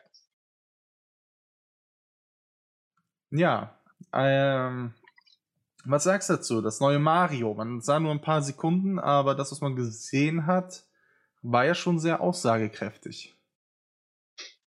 Also, Mario ist so eine Marke, die von der Qualität äh, immer hoch anzusiedeln war und ist. Auch äh, 3D World auf der Wii U war echt ein Top-Spiel. Bin mal gespannt auf das Grundkonzept, also wie sie es komplett angehen, was es jetzt beinhalten wird. Es wird ja wieder irgendeine spezielle Thematik haben. Ähnlich wie Sunshine Galaxy und sowas. Irgendwas wird ja der Kniff an der ganzen Sache sein. Da bin ich mal gespannt, ob es das dann ist, was die äh, Fans wollen. Also laut ähm, dem Streamer Domtendo, der ähm, sagte, er hätte das jetzt aus einer Nintendo-Quelle gehabt, ähm, sollte wohl das neue Mario ähm, weder ein 3D World im Stil sein, aber auch kein Mario Galaxy. Also es soll schon was, nochmal was deutlich Neues sein. Ähm, das, was ich zumindest gesehen habe im Trailer, schien äh, extrem schnell zu sein, fand ich. So von dem, was man so gesehen hat. Und es hat sich zumindest von der Perspektive her wieder ähm, zumindest an die Galaxy-Teilen orientiert. Also dieses von hinten über die Schulter, wie man es sagen wir mal auch von ähm, von äh, Sunshine und von Super Mario 64 erkennt. Ja, Emily Rogers ist ja auch eine Leakerin, die bei vielen Fans einen schweren Stand hat, da sie oftmals in Möglichkeitsform redet und sagt, ist es möglich das? Aber die hatte jetzt ja auch mit dem Datum der Präsentation und dem allen Recht behalten und hat ja schon öfters einige Sachen vergesagt. Und die hat auch gesagt, dass das neue Mario äh, anders wird als das, was man bisher kennt. Bin ich wirklich gespannt. Ich, ich auch. Äh, gehen wir die Reihe weiter, gehen wir gleich mit Mario Kart weiter. Bei Mario Kart war interessant, was dagegen spricht, dass es nur ein reiner Port ist, war, dass man oben zwei Items gesehen hat, die man bei sich führen kann. Das war in Mario Kart 8 noch anders. Und äh, wenn man so eine Veränderung macht, dann müsste man eigentlich auch noch ein paar andere Sachen verändern, weil das natürlich äh, am Balancing arbeiten würde. Ja. Also ich bin gespannt, was die mit Mario Kart da machen. Ob das eventuell doch schon das Neuner war, was ich aber noch nicht glaube. Oder in welcher Form die das Achter äh, aufwerten. Wird interessant. Also ich glaube, dass es ein neues wird. Ist nicht auszuschließen. Ähm, das, das hat aber auch, auch einen ganz einfachen Grund, warum ich glaube, dass es neues wird, weil sie haben ja mehr oder weniger durch ein Feature, was es nicht mehr geben wird, äh, die Abwärtskompatibilität zur Wii U sehr schwer gemacht. Ja. Und zwar, ähm, dass man das Tablet ja nicht mehr als Bildschirm benutzen kann. Und viele ähm, Wii U-Titel halt darauf ausgelegt sind, dass man diesen Bildschirm hat, macht es ähm, für Ports, denke ich mal, relativ schwer. Und äh, das ist so für mich so das erste Ding, auch dadurch, dass ja auch kein CD-Fach mehr hat, aber man hätte es ja digital vertreiben können. Ähm, Zumindest äh, vorrangig erstmal, äh, glaube ich, wird man keine Wii U-Spiele auf dem Teil sehen. Mhm. Naja, das Gerücht, dass es Ports von Wii U-Spielen dafür geben könnte, also Remastered-Versionen, äh, geistert ja schon eine ganze Weile umher. Ja gut, das ist ja nochmal was anderes. Ne? Also so Remastered-Sachen, ne? ist ja jetzt nicht... Ja, also so eins zu eins nicht. Ja, ich. So, was jetzt der Traum eines jeden Mario Kart-Spielers wäre natürlich, wäre es, wenn es ein Mario Kart wäre, was sozusagen fast alles vereint, was man von Mario Kart gibt. Das wird es auf jeden Fall nicht sein. Ich glaube nicht, dass es Mario Kart wird, was alle Strecken beinhaltet. Aber eventuell wird es ein Mario Kart 9 mit vielen neuen Strecken, was aber alle Strecken, die es bei Mario Kart 8 gab, beinhaltet. Weil alle Strecken, die man im Trailer gesehen hat, waren von 8 bekannt. Ja, Wenn das sie konnte die ich da noch nicht nutzen? identifizieren. wenn sie die Grafik-Engine benutzen, weil das 8er sah ja wirklich gut aus und das an die neue Technik angepasst haben, wäre es natürlich ein einfaches, die Strecken vom 8er komplett mit zu integrieren. Das ist wahr. Wobei und auch da ist ja. Auch da ist es ja, ähm, Mario Kart ist jetzt nicht unbedingt ein Spiel, was von der Grafik, sondern vom Gameplay lebt. Ja, und- so die Strecken jetzt äh, dann so zu übernehmen, wäre eine Möglichkeit. Man würde dann halt ein wirklich richtig großes Paket anbieten können an Mario Kart zum Start, der für viele Leute massiver Kaufgrund wäre. Das glaube ich auch. Mario Kart ist sowieso ein Kaufgrund. Also, Ja, das Ähm, sowieso. ja, das fand ich, das fand ich äh, aber interessant. Ich wünsche mir da nur, dass sie sich an Double Dash orientieren würden und den Meisterschaftsmodus wieder zurückbringen. Ja, den habe ich auch vermisst. Das, das, ich, kein Mario Kart konnte mich mehr fesseln, weil dieser dämliche Meisterschaftsmodus fehlte. Ja. Das war das Beste am ganzen Spiel. Ja, hinsetzen, alle 16 Strecken hintereinander weg, nach Punkten gewertet und am Ende äh, gab es halt einen Sieger. So wie ein Rennspiel sein sollte. Richtig. Äh, Splatoon ist das nächste. Ja, dort war, haben gleich, schon als ich zu Hause war und ich war zwei Stunden nachdem der Trailer kam, ungefähr zu Hause, habe ich im Internet schon die ersten gefunden, die zu Splatoon geschrieben haben. Da gab es neue Frisuren der Inklinge, also der Figuren, die man da steuert und äh, neue Outfits und die Map sah auch neu aus. Die scheint nicht bekannt gewesen zu sein. Hm. Würde mich nicht wundern, wenn das schon Splatoon 2 ist, weil das letzte Update, Inhaltsupdate zu Splatoon ist jetzt auch schon ein Weilchen her und die haben sicher vorher schon mit was Neuem begonnen, das Entwicklerteam. Äh, würde mich nicht wundern, wenn sie zum Start gleich ein Splatoon 2 raushauen, weil Splatoon war überaus erfolgreich für die Wii U und hat auch eine treue Fangemeinde. Und zum Start einer neuen Konsole dann einen zweiten Teil zu bringen, macht durchaus Sinn. Finde ich auch. Und ich, ich würde es total begrüßen. Ich fand Splatoon echt gut. Das Einzige, was mich gestört hat, war, man hatte ja die Gamepad-Steuerung und musste mit dem Gyrosensor so ein bisschen zielen. Und man musste ihn immer mal wieder auf äh, zentrieren, indem man die Schultertasten zusammendrückt. Und mir ist das ab und zu halt mal passiert, dass ich gerade im Gefecht war und dann wieder zentrieren musste, weil die Steuerung nicht mehr so wollte, wie ich wollte. Aber das ist ja mit der Controllersteuerung wäre das ja jetzt kein Problem mehr. Ja, weil ähm, das, was ja auch unter den Tisch wegfallen wird, wird ja die Bewegungssteuerung sein. Von daher. Ähm, Eventuell. Man weiß noch nicht, ob die Joy-Cons nicht äh, die Glaub Bewegung ich. steuern können. Glaube ich ehrlich gesagt nicht. Das sah zumindest im Trailer nicht so aus. Ähm, was ich aber viel interessanter fand, äh, an der Stelle, an der Splatoon im Trailer gezeigt wurde, war nämlich etwas, ähm, was sich ja viele von Nintendo schon lange wünschen. Und zwar, ähm, dadurch, dass sie es ja, sie haben ja ganz klar gezeigt, Splatoon als ähm, E-Sport-Titel. Ne? Ja. Und Etwas übertrieben haben sie es gezeigt, ja. ein bisschen übertrieben. Ich glaube nicht, dass die äh, Leute sich so vorbereiten, aber über die Realitätsnähe des Trailers können wir ja gleich nochmal reden. Ähm, aber ich fand es sehr äh, interessant, dass hier Nintendo auch generell äh, über den ganzen Trailer, aber da ganz besonders, gezeigt hat, hey, äh, das Teil wird sich an Core-Gamer richten. Ne? Also, also ganz klar, das ist eine Core-Gamer-Maschine. Das, den Eindruck hatte ich auch davon, ja. Ähm, das zeigt ja auch ganz klar, dass ja viele Sachen wegfallen, Bewegungssteuerung und sowas. Und ja, auch die gezeigten Spiele. Ne? Es war jetzt nichts dabei, wo ich jetzt gesagt hätte, hey, das ist irgendwie jetzt ein, ähm, ein, ein, Dance Central oder sowas, sondern das waren ja auch alle sehr, alles sehr ernsthafte Spieletitel. Ne? Wie auch Skyrim, äh, Splatoon, dann mit der Ausrichtung auf äh, auf, ähm, auf E-Sport, ja, und der Rest war ja mehr oder weniger dann das NBA halt eben noch, was ja auch eher ein Core-Titel ist. Und, ähm, ja, und der Rest war, das war ein Nintendo-Portfolio. Ja, wo, was aber dafür spricht, dass die Joy-Cons äh, Motion-Steuerung haben, ist, dass das Spiel, was am längsten angekündigt ist, für die NX, wie es früher hieß, für die Switch, äh, Just Dance ist.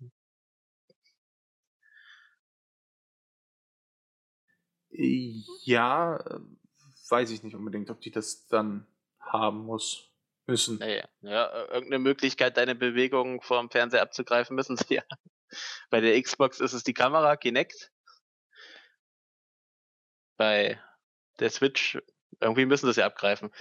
Ich glaube nicht, dass sie einen Just Dance machen, wo du einen linken und rechten Stick im Rhythmus schütteln musst. Das glaube ich auch nicht, aber trotzdem. Wobei das wahrscheinlich das beste Just Dance. wahrscheinlich. Aber ich bin da mir immer noch nicht so sicher, weil ähm, ich, ich, ich weiß es nicht. Ich finde ich find das so vom, vom Prinzip her nicht so nicht so durchdacht, weil du hast ja auch nirgendwo den, du hast ja nirgendwo eine Leiste gesehen. Und ähm, auch wenn du unterwegs bist, du bräuchtest ja was, du, du brauchst ja diese Sensorleiste, die die erfassen. Das stimmt. Weißt du? Und an diesen Dingern habe ich jetzt nichts gesehen, weil an der Stelle, wo es hätte sein müssten, sind die Schultertasten. Also diese Infrarotstrahler. Und ähm, ich habe jetzt auch nicht irgendwie an dem Tablet eine Kamera vorne gesehen oder irgendwas, was als Sensorleiste da herhalten könnte. Eventuell was ist es wie immer, dass du an der Docking Station die Sensorleiste von der Wii anschließen kannst. Bei der Wii U kannst du auch einfach die Wii-Sensorleiste anschließen. Ist halt dann auch die Frage, ob man dann nicht auch direkt dann die Wii-Controller dafür nutzen kann. Ja, also wo es Sinn machen würde, wäre halt die Virtual Console. Auf der Wii U haben sie angefangen, auf einen Wii-Titel auch mit reinzunehmen. Und äh, das wäre halt auch mal ein Spieleportfolio, was man für die Virtual Console anbieten könnte, wo man natürlich die passenden Steuerungsmethoden für haben muss. Ich könnte mir auch vorstellen, dass man dann sogar sagt, okay, äh, man könnte den Wii U Controller mit der äh, Switch verbinden. Ja, da, das ist wieder so ein Punkt, den ich nicht hoffe. Also. Naja, fand, zumindest für die Abwärtskompatibilität würde da, es dann da sprechen. cool, ja, aber nicht so, dass wieder alle Entwickler die Möglichkeiten haben, 300 verschiedene Controller zu benutzen und du dir ein Wii U-Spiel kaufst zum Beispiel und da ist hinten erstmal eine Liste mit Controller, die unterstützt werden, wo kein Otto-Normalverbraucher durchsteigt. das ist Gamepad, Wiimotes, Pro-Controller, alle Aufsätze, die du für die Wiimotes hast, wie Classic-Controller, Nunchuck, bla bla. Mario Kart, äh, dieses äh, Lenkrad, was man da hatte, wo man eigentlich nur seine Wiimote reingesteckt hat, was aber trotzdem hinten mit aufgeführt wird. Ja, ho hoffen wir mal einfach nicht. ja, es, war, es, war, es war ein Wald an Controllern für Leute, die sich damit nicht auskennen. So. Und manchmal, ich hatte das, dass ich dann hier mit jemandem gespielt habe, der nicht so Videospiel begeistert ist wie ich. Und dann hatten wir ein Spiel gespielt, da ging die Wiimotes und dann kam das nächste und dann sage ich, nee, Wiimotes gehen hier nicht und dann kam die Frage, warum geht das nicht? Ja, ist halt so. Ja. Ja, das, das ist wirklich was, was da äh, sehr genervt hat. Aber ich glaube, das wird uns bei der, ähm, bei der hier jetzt nicht mehr erwarten. Aber das ich Switch. Jetzt, ja. Kommen wir nochmal zu den beiden Dritthersteller-Titeln, die man gesehen hat, ne? Ja, ähm, einmal NBA und einmal Skyrim, ne? Ja, und es gab jetzt schon Aufregung im Internet, das habe ich mitbekommen, weil sowohl Take-Two und Bethesda noch nicht offiziell bestätigt haben, dass die Spiele für die Switch erscheinen werden. Und, ja, na äh, gut, sonst hätte man es nicht gezeigt. Ja, Nordic Games hat jetzt bei Twitter halt einen Beitrag gemacht. Die wurden gefragt, ihr steht auf der Liste der Publisher, die unterstützen. Und äh, was macht ihr denn? Und dann haben die gesagt, äh, können wir momentan nichts zu sagen. Nintendo möchte das zu einem, zu den für sie richtigen Zeitpunkt verkünden. Alles. Also Bethesda und Take-Two haben wahrscheinlich eine Vereinbarung mit Nintendo, dass die einfach noch nicht bestätigen können, dass die Spiele kommen, sondern das wird dann alles in der wahrscheinlich Direct, die die Spiele zum Start und sowas verkünden wird, alles gezeigt werden. Ja, Aber man ja. wird es nicht zeigen, wenn es nicht kommen würde. Ja, es gab ja sowieso so noch so eine Liste an ähm, Publishern, die ja äh, wohl für die ähm, Switch produzieren werden. Da war sowieso auch eine sehr komische Liste, fand ich, weil da dann auch so Sachen aufgelistet wurden, äh, was so Technikhersteller sind. Also, die Engines, äh, ja. Genau, diese Engines, Unity und so weiter. Unreal von Epic.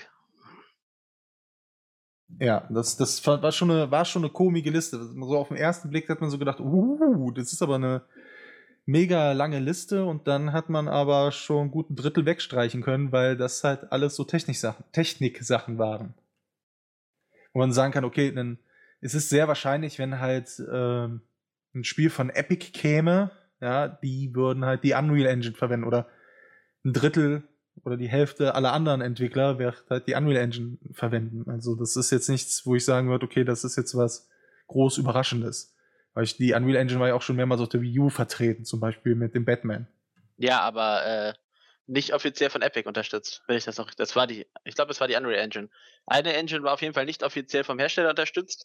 Da konnten Entwickler die zwar nutzen und die portieren, aber die mussten sich um alles selbst kümmern, um alle Portierungsarbeiten. Ach ehrlich, welche war das? Ich glaube, es war die Unreal Engine. Ich könnte mal ganz kurz gucken. Obwohl, das kann ich mir fast nicht vorstellen.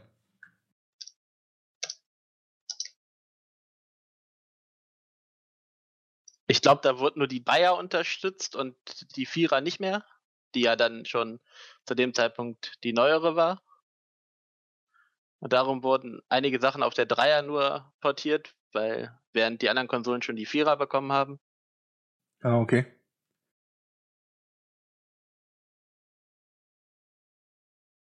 Ja, es war aber trotzdem ja schon keine kurze Liste. Also ich denke mal, es war schon äh, nicht schlecht, was wir da zu sehen bekommen haben. Ja, es war die äh, Unreal 4 Engine, die wird offiziell nicht unterstützt. Wenn, dann hätten Entwickler selbst die Portierungsarbeit machen müssen. Ah, okay. Ja.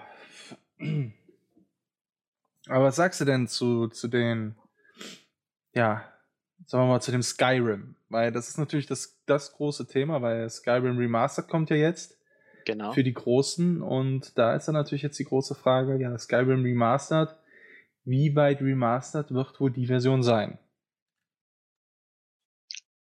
Also, ich gehe davon aus, dass es wirklich die Remastered-Version geportet wird. Eventuell mit ein paar Abstrichen. Aber es wird nicht so sein, dass man das Originalspiel portet auf die Switch. Von 2000. Wann kam das? Ich glaube 2012 kann das sein? 11, 12, ne? Ja, also man Dreh. wird nicht die Vanilla-Version sozusagen äh, porten. Man wird jetzt schon die an der Remastered-Variante arbeiten. Und was, darum sage ich ja, ich gehe davon aus, dass man eventuell nicht die One-Grafik erreicht, aber man wird nicht so weit entfernt davon sein, wie man es mit der Wii U war. Man muss auch ehrlich sein, ähm, ich habe jetzt äh, einiges davon gesehen, von der Remastered-Version. Ähm, Gronk hatte die jetzt in seinem letzten Livestream gehabt. Die Unterschiede sind nicht so groß. Also zum Ein paar, Original. Ich, äh, paar Effekte sind anders und äh, ja, es gibt gemacht, ein paar so Effekte groß. anders. Es gibt ein bisschen, es gibt was mehr Vegetation, ja, auch so von den Farben her und so, aber ähm, ich würde schon der Switch, glaube ich, zutrauen, dass sie die Remaster abspielen kann. Also, das ist jetzt nichts, was jetzt aussieht, als wäre das der mega Augenöffner. Also, das ist jetzt das Remastered von Skyrim, lässt sich jetzt auf keinen Fall mit einem Remaster wie, ähm, wie zum Beispiel das Gears of War äh, Ultimate Edition oder sowas vergleichen, was ja nochmal wirklich Ja. komplett auf einer neuen Engine aufgebaut wurde und sowas. Ähm, das, ist, das kann man bei Skyrim einfach nicht erwarten. Ein bisschen mehr. Vegetation und so, ein bisschen ein paar Effekte mehr und ich glaube deswegen, dass das auch die Switch eigentlich ohne große Abstriche schaffen müsste. was, was mich, wo ich so am, die Befürchtung habe, sage ich es mal so, dass sich so ein bisschen das Spiel der Wii U wiederholt. Die Wii U ist ja mit äh, Spielen gekommen am, zum Launch, die hat einige Titel dabei, wobei es aber Titel waren, die es auf anderen Konsolen schon längst gab. Und das wäre jetzt auch wieder das Remaster von Skyrim kommt jetzt bald auf PS4 und Xbox One und äh, wird dann ein halbes Jahr später auf die Switch kommen. So, und wenn jetzt dann das Spiel kommt wie, ja, die Verkaufszahlen von Skyrim auf der Switch waren nicht so gut, wie wir sie uns erhofft hatten, äh, kommen keine weiteren Bethesda-Spiele für die Switch, dann ist das wieder so eine verfälschte Sichtweise, weil ich sag jetzt mal, bei der Wii U war es so, dass EA Mass Effect 3 geportet hat. Irgendwie ein Dreivierteljahr, nachdem es für die anderen Konsolen kam. Und zwei Wochen bevor für die anderen Konsolen die Trilogie nochmal rauskam Ja, ich erinnere mich. zum gleichen Preis wie die Trilogie kam, haben sie den dritten Teil für die Wii U nochmal verkauft und haben danach gesagt, ja, Mass Effect 3 hat sich nicht gut verkauft auf der Wii U. Aber wie soll es sich denn auch gut verkaufen, wenn man so einen Scheiß fabriziert? Jetzt mal ehrlich. Ja, war ja, war ja mit Batman das gleiche. Ja, und äh, Batman war ja schon lange auf dem Markt und dann kam die Wii U-Variante und dann haben sie sich gewundert, warum äh, die sich jetzt auch nicht so mega verkauft hat. Ne? ja, Darksiders 2 Das gleiche, wobei sie bei Darksiders 2 ja sogar verhältnismäßig noch zufrieden waren mit den Wii U-Verkaufszahlen.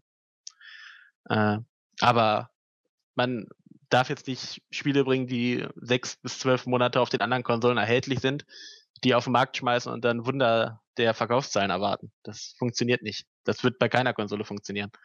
PS4 ja. rausgekommen wäre mit äh, Spielen, die auf der Xbox One schon ein Jahr draußen sind, hätte sich das auch nicht verkauft.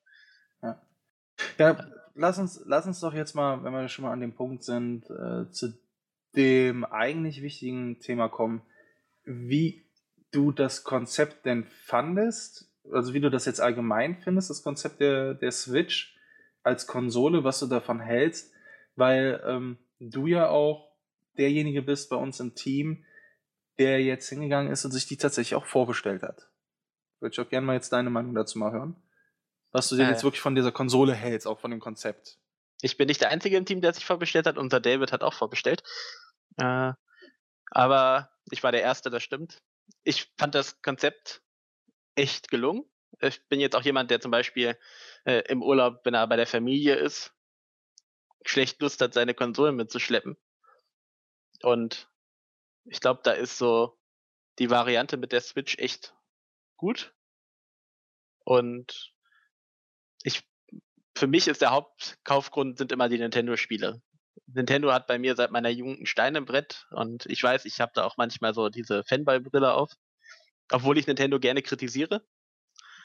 Äh, aber ich weiß, mit Zelda und Mario werden sie mich sowieso haben. Äh, das ist für mich halt, sind für mich halt Spiele, auf die ich nicht verzichten will. Ich vergleiche jetzt mal, also mein Lieblingsbeispiel momentan ist beim 3DS Luigi's Mansion 2. Und ich hatte da zu der Zeit auch auf der PS4 und auf der Xbox One andere Spiele, die ich gespielt habe, die auch super waren. Aber wenn man dann den 3DS anmacht und dann ist Luigi da und der läuft durch die Geistervilla und bibbert und zittert und fängt dann an zu summen, um seine Angst zu überspielen, dann ist das einfach so viel Detailverliebtheit, dass man das Spiel einfach lieben muss. Und das sind so die Erfahrungen, die ich mit Nintendo habe. Und da ich solche Spiele weiterhin spielen will, muss mir die Switch ins Haus. Aber ich hoffe, dass man ein bisschen mehr darauf geht, seine Marken wieder zu holen und äh, zum Beispiel wieder ein Metroid bringt und Spiele bringt, nach denen die Fans jetzt schon so lange schreien. Und das, das muss man bei Nintendo mitkriegen. Dass die Fans weltweit F-Zero haben wollen, dass, wenn man bei Nintendo etwas Marktforschung betreibt oder auch nur einen Praktikanten an den Computer setzt und sagt, guck mal ein bisschen in den Foren rum, was unsere Fans so sagen, dann sollte man das mitkriegen. Und äh, ja, im Großen und Ganzen werden die Spieler am Ende entscheiden, wie die Konsole für mich abschneiden wird. Ja, ich sehe das ja äh, ein bisschen kritischer, sagen wir mal, weil äh, für mich eben ja ein gutes Spiel halt eben auch von der Güte der, der äh, Konsole abhängt, von der Plattform abhängt. Und äh, genau da habe ich halt so ein paar Sorgen, was die Switch anbelangt, weil ich finde das Konzept eigentlich sehr geil. Ich habe mich da auch wirklich mit auseinandergesetzt. Ich, ich finde das wirklich, wirklich gut. Aber ähm, ein Problem habe ich damit, äh, wenn ich mich halt ernsthaft frage, okay, wann kommt für mich das Konzept zum Tragen? Und äh, man muss halt einfach sagen, okay, es kommen x Spiele dafür, auch x exklusive Spiele aber ähm, können die tatsächlich durchweg die Qualität halten. Weil mein großes Problem mit den Exklusiven von Nintendo ist, äh, eh, die sind, ich, ich bin die ein bisschen, ein klein wenig müde geworden, weil die mir dann doch ein bisschen zu, ja, wie soll man das beschreiben? Es ist jetzt nicht unbedingt eine Innovativlosigkeit, es ist eine, eine Gleichförmigkeit, würde ich mal sagen, die Nintendo-Spiele mit sich bringen und die auch nicht unbedingt immer in Sachen Qualität wachsen. Man muss sagen, die sind auf einem unglaublich hohen Niveau, was Qualität anbelangt. Ein höheres Niveau, als man von den meisten anderen Studios gewohnt ist. Ähm, aber ähm, jetzt, ich bin jetzt auch nicht unbedingt begeistert von dem neuen Zelda, was ich von dem gesehen habe. Ähm, und ich bin jetzt auch nicht unbedingt begeistert von den letzten exklusiven Titeln wie äh, Star Fox oder auch 3D World, was ein super tolles Spiel war, aber nichts, was mich jetzt so mega vom Hocker gerissen hätte. Und ähm, ja, wenn davon auf, auf, von solchen Spielen im Jahr vielleicht zwei Stück erscheinen, dann ist das ein bisschen zu dünn, um für mich eine neue Konsole zu verkaufen. Und da müssen dann halt eben die Drittherstellertitel herkommen. Aber genau da ist dann wiederum das Problem, wo ich mir dann sage, okay, ich hätte jetzt die Wahl, zum Beispiel ein Battlefield mir zu holen und zu sagen, okay, ja, in Zeiten von einer von, von One und PS4, ich habe die beide hier, die sind beide stärker als eine Switch.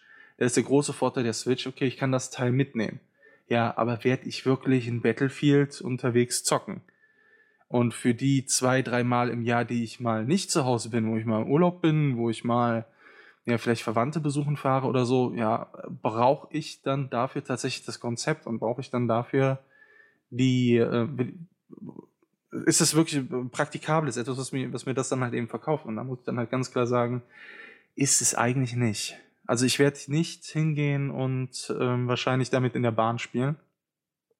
Ich bin ja Pendler, aber ähm, dafür bin ich eigentlich nicht lang genug in der Bahn, beziehungsweise habe so die Ruhe, mich in so komplexe Spiele wie ein Skyrim, wie einen, ja, wie halt eben auch ein Battlefield, sagen wir mal, ich spiele jetzt nicht online, das ist ganz klar, weil sonst müsste ich ja jedes Mal, wenn ich aussteige, die Bahn wechseln, eine Partie unterbrechen, sondern spiele die Kampagne.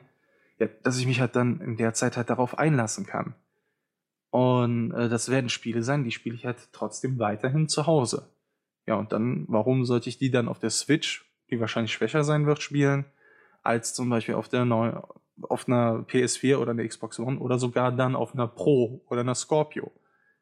Und das ist das, wo das halt bei mir dann noch so ein bisschen hakt, wo ich dann sage, uff, ja, jetzt für die zwei exklusiven Spiele, die Nintendo da vielleicht im Jahr bringt, wo jetzt auch in letzter Zeit die Qualität eher durchwachsen ist, ähm, lohnt sich dann, das Teil zu holen. Und das ist das, wo ich dann eben noch so ein bisschen, so ein bisschen am Zweifeln bin, weil was jetzt der Switch natürlich auch ein bisschen abfallen wird, wird das äh, große Alleinstellungsmerkmal sein. Weil klar, die ist mo mobil, aber ähm, sie lässt natürlich auch viel zurück, was sie, was Nintendo in den letzten Jahren sich aufgebaut hat. Zum Beispiel die, diese äh, Motion Controller Geschichte, ähm, wo man Stand jetzt momentan halt eher davon ausgehen muss, dass sie halt eben nicht drin ist, ähm, fällt weg. Man konzentriert sich halt hauptsächlich wieder auf die klassischen Steuerungsmethoden. Ähm, auch das mit dem Second Screen fällt weg. Äh, ja, man hat halt das klassische, wie man es halt auf der Xbox und auf der PlayStation kennt, das klassische Spielgefühl. Werden viele begrüßen, aber äh, wenn ich schon eine der anderen Konsolen habe, brauche ich dann die Switch. Da wird Nintendo liefern müssen und ich gehe, also das heißt, ich gehe davon aus. Ich, ich würde hoffen, dass sie das erkannt haben, dass man Spiele schaffen muss. Und so man hat es bei der Wii U ja schon teilweise gemacht mit zum Beispiel Bayonetta 2, was man finanziert hat, um es auf die Wii U zu bringen. Und jetzt gibt es ja Gerüchte, dass Beyond Good and Evil 2, also es gibt nicht nur, man ist wieder an der Arbeit an Beyond Good and Evil 2, das hat ja der Michael Ancel, oder wie er heißt, wie man ihn ausspricht, der französische äh, Ubisoft-Mensch, der nicht mehr bei Ubisoft offiziell arbeitet, bekannt gegeben, dass er wieder an Beyond Good and Evil 2 werkelt. Und äh, diverse Liga haben ja jetzt berichtet, dass es äh, exklusiv für die Switch kommen soll, das Spiel. Und dass Nintendo da halt äh, finanziell mit drin beteiligt ist, wie sie es auch bei Bayonetta gemacht haben.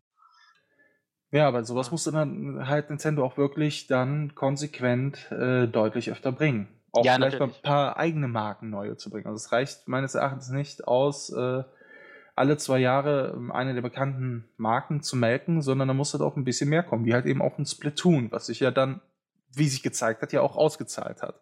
Das ist so, ähm, das ist so der, meine Hoffnung darum, weil ich gesagt habe, wenn der 3DS in den Hintergrund drückt, der jetzt auch schon seine Jährchen auf dem Buckel hat, dass man halt die Entwicklungs, also die ganze Entwicklung, die man hat, auf ein System äh, fokussieren kann und dadurch natürlich den eigenen Spieler-Output einmal erhöht und wenn man dazu dann noch solche Sachen macht, dass man bei Publishern sagt, hier, wir steigen finanziell mit ein, um gewisse Spiele zu machen, wo noch ein zweites Spiel in der Gerüchteküche momentan Vanquish 2 ist.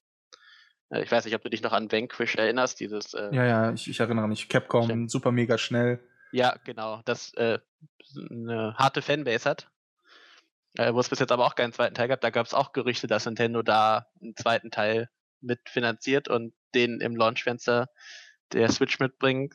was ich äh, für weniger glaubhaft halte als das mit Beyond Good and Evil 2.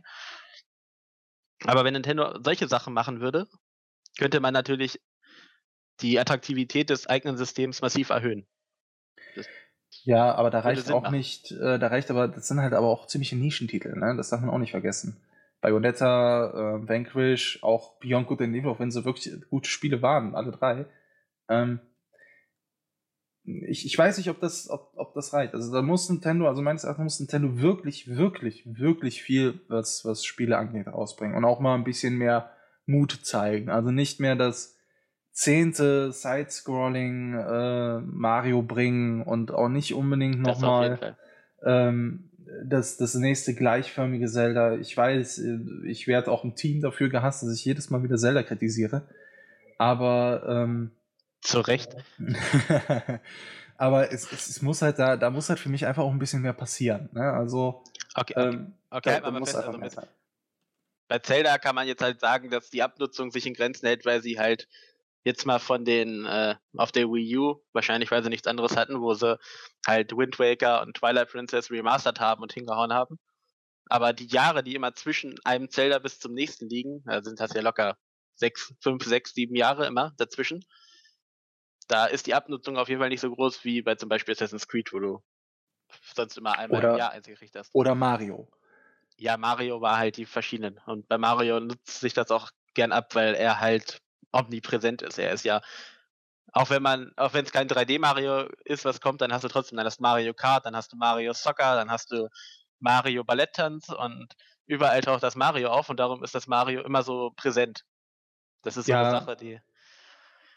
Okay, solange die Qualität stimmt, mag das sein, aber ich hoffe wirklich, dass Nintendo das erkannt hat und äh, jetzt, es sind, es gab vor ein paar Wochen so eine Auflistung, äh, die gibt es eigentlich immer mal wieder bei Nintendo, wo Leute sich hinsetzen und gucken, was machen die Teams von Nintendo eigentlich momentan. Und da tauchten sechs, sieben, acht Teams auf bei Nintendo, die momentan offiziell eigentlich gar nichts machen und äh, wo gesagt wird, die müssen ja eigentlich an Sachen für die Switch arbeiten. Ja. Und ich hoffe, dass man seine eigenen Entwickler mal ein bisschen von der Leine lässt und denen auch neue Ideen zutraut. Bei Splatoon hat es super funktioniert. Und ich hoffe, dass Nintendo daran gemerkt hat, so auch mit neuen Sachen können wir uns durchsetzen. Und äh, ja, und diese Sachen, was ich gesagt habe, Finanzierung von solchen Nischentiteln, die sollen halt primär dazu dienen, um die Hardwarebasis nach oben zu treiben. Ne? Das ist, Ja, klar. je mehr verkaufte Konsolen du hast, desto schneller wirst du andere Firmen davon überzeugen können, Spiele für dein System umzusetzen.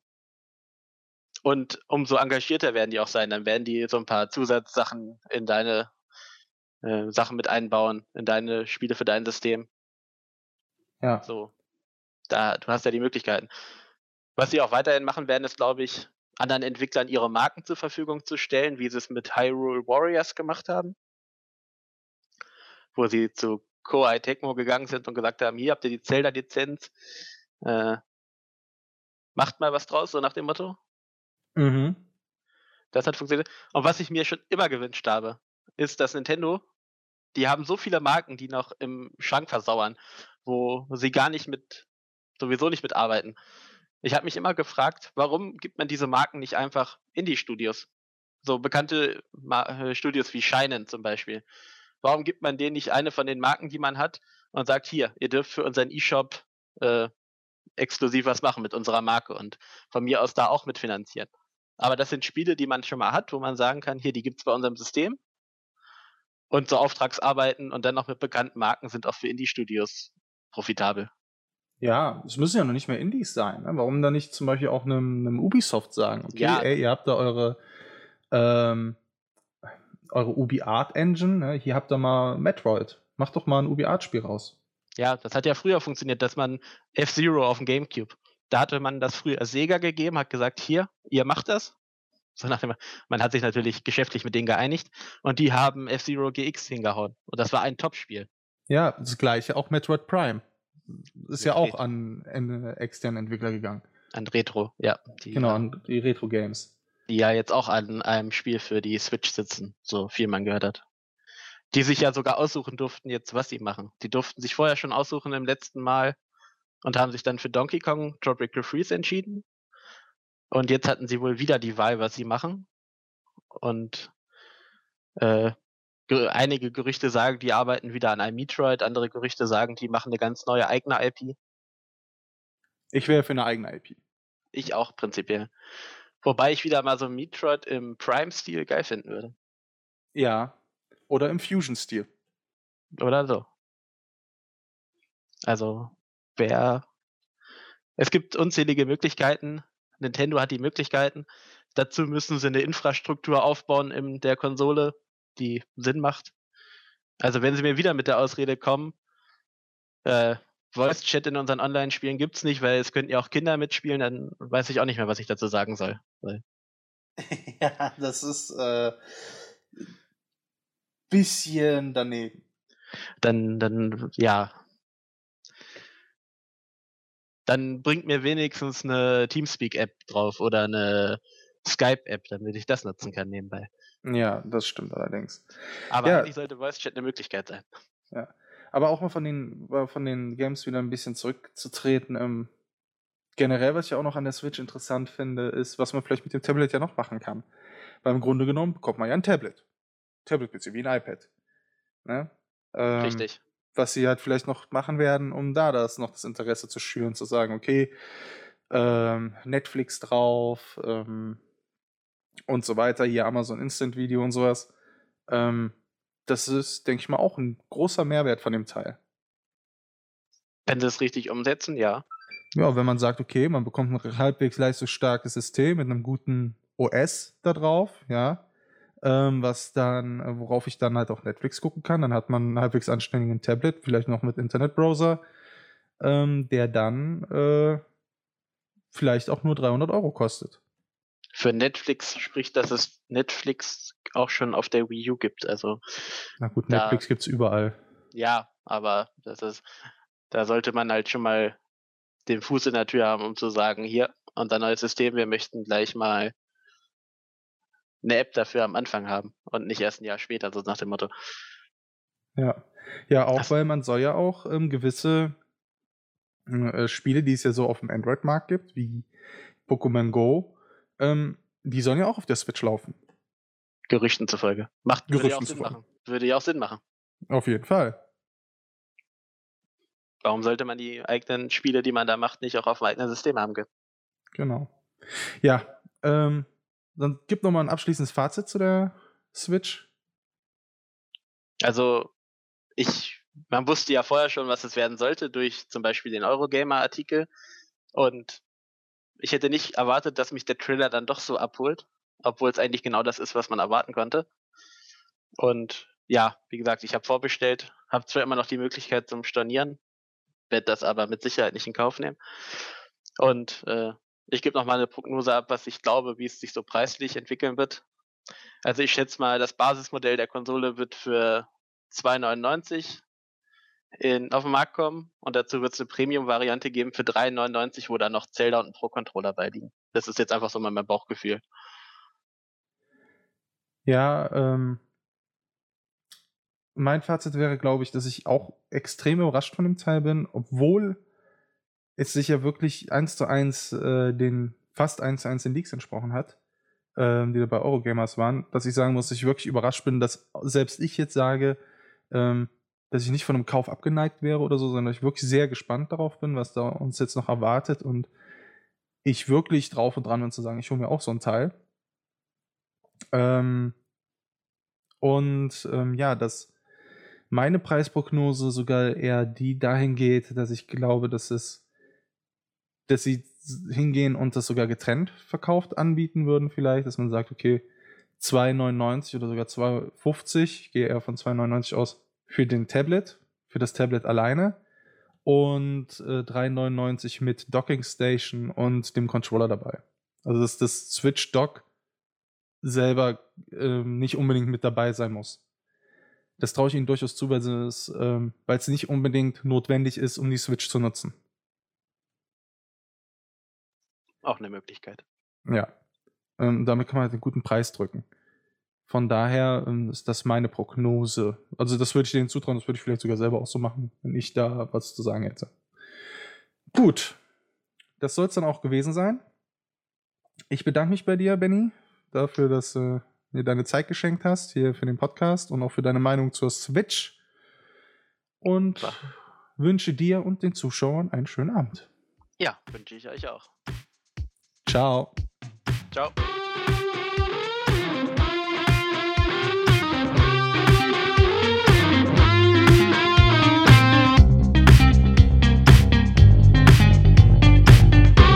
Das war Splitscreen, der Gaming Heroes Podcast. Wir hoffen, ihr hattet ebenso viel Spaß wie wir. Wenn ja, besucht uns doch auf unserer Webseite www.gaming-heroes.de und auf Facebook.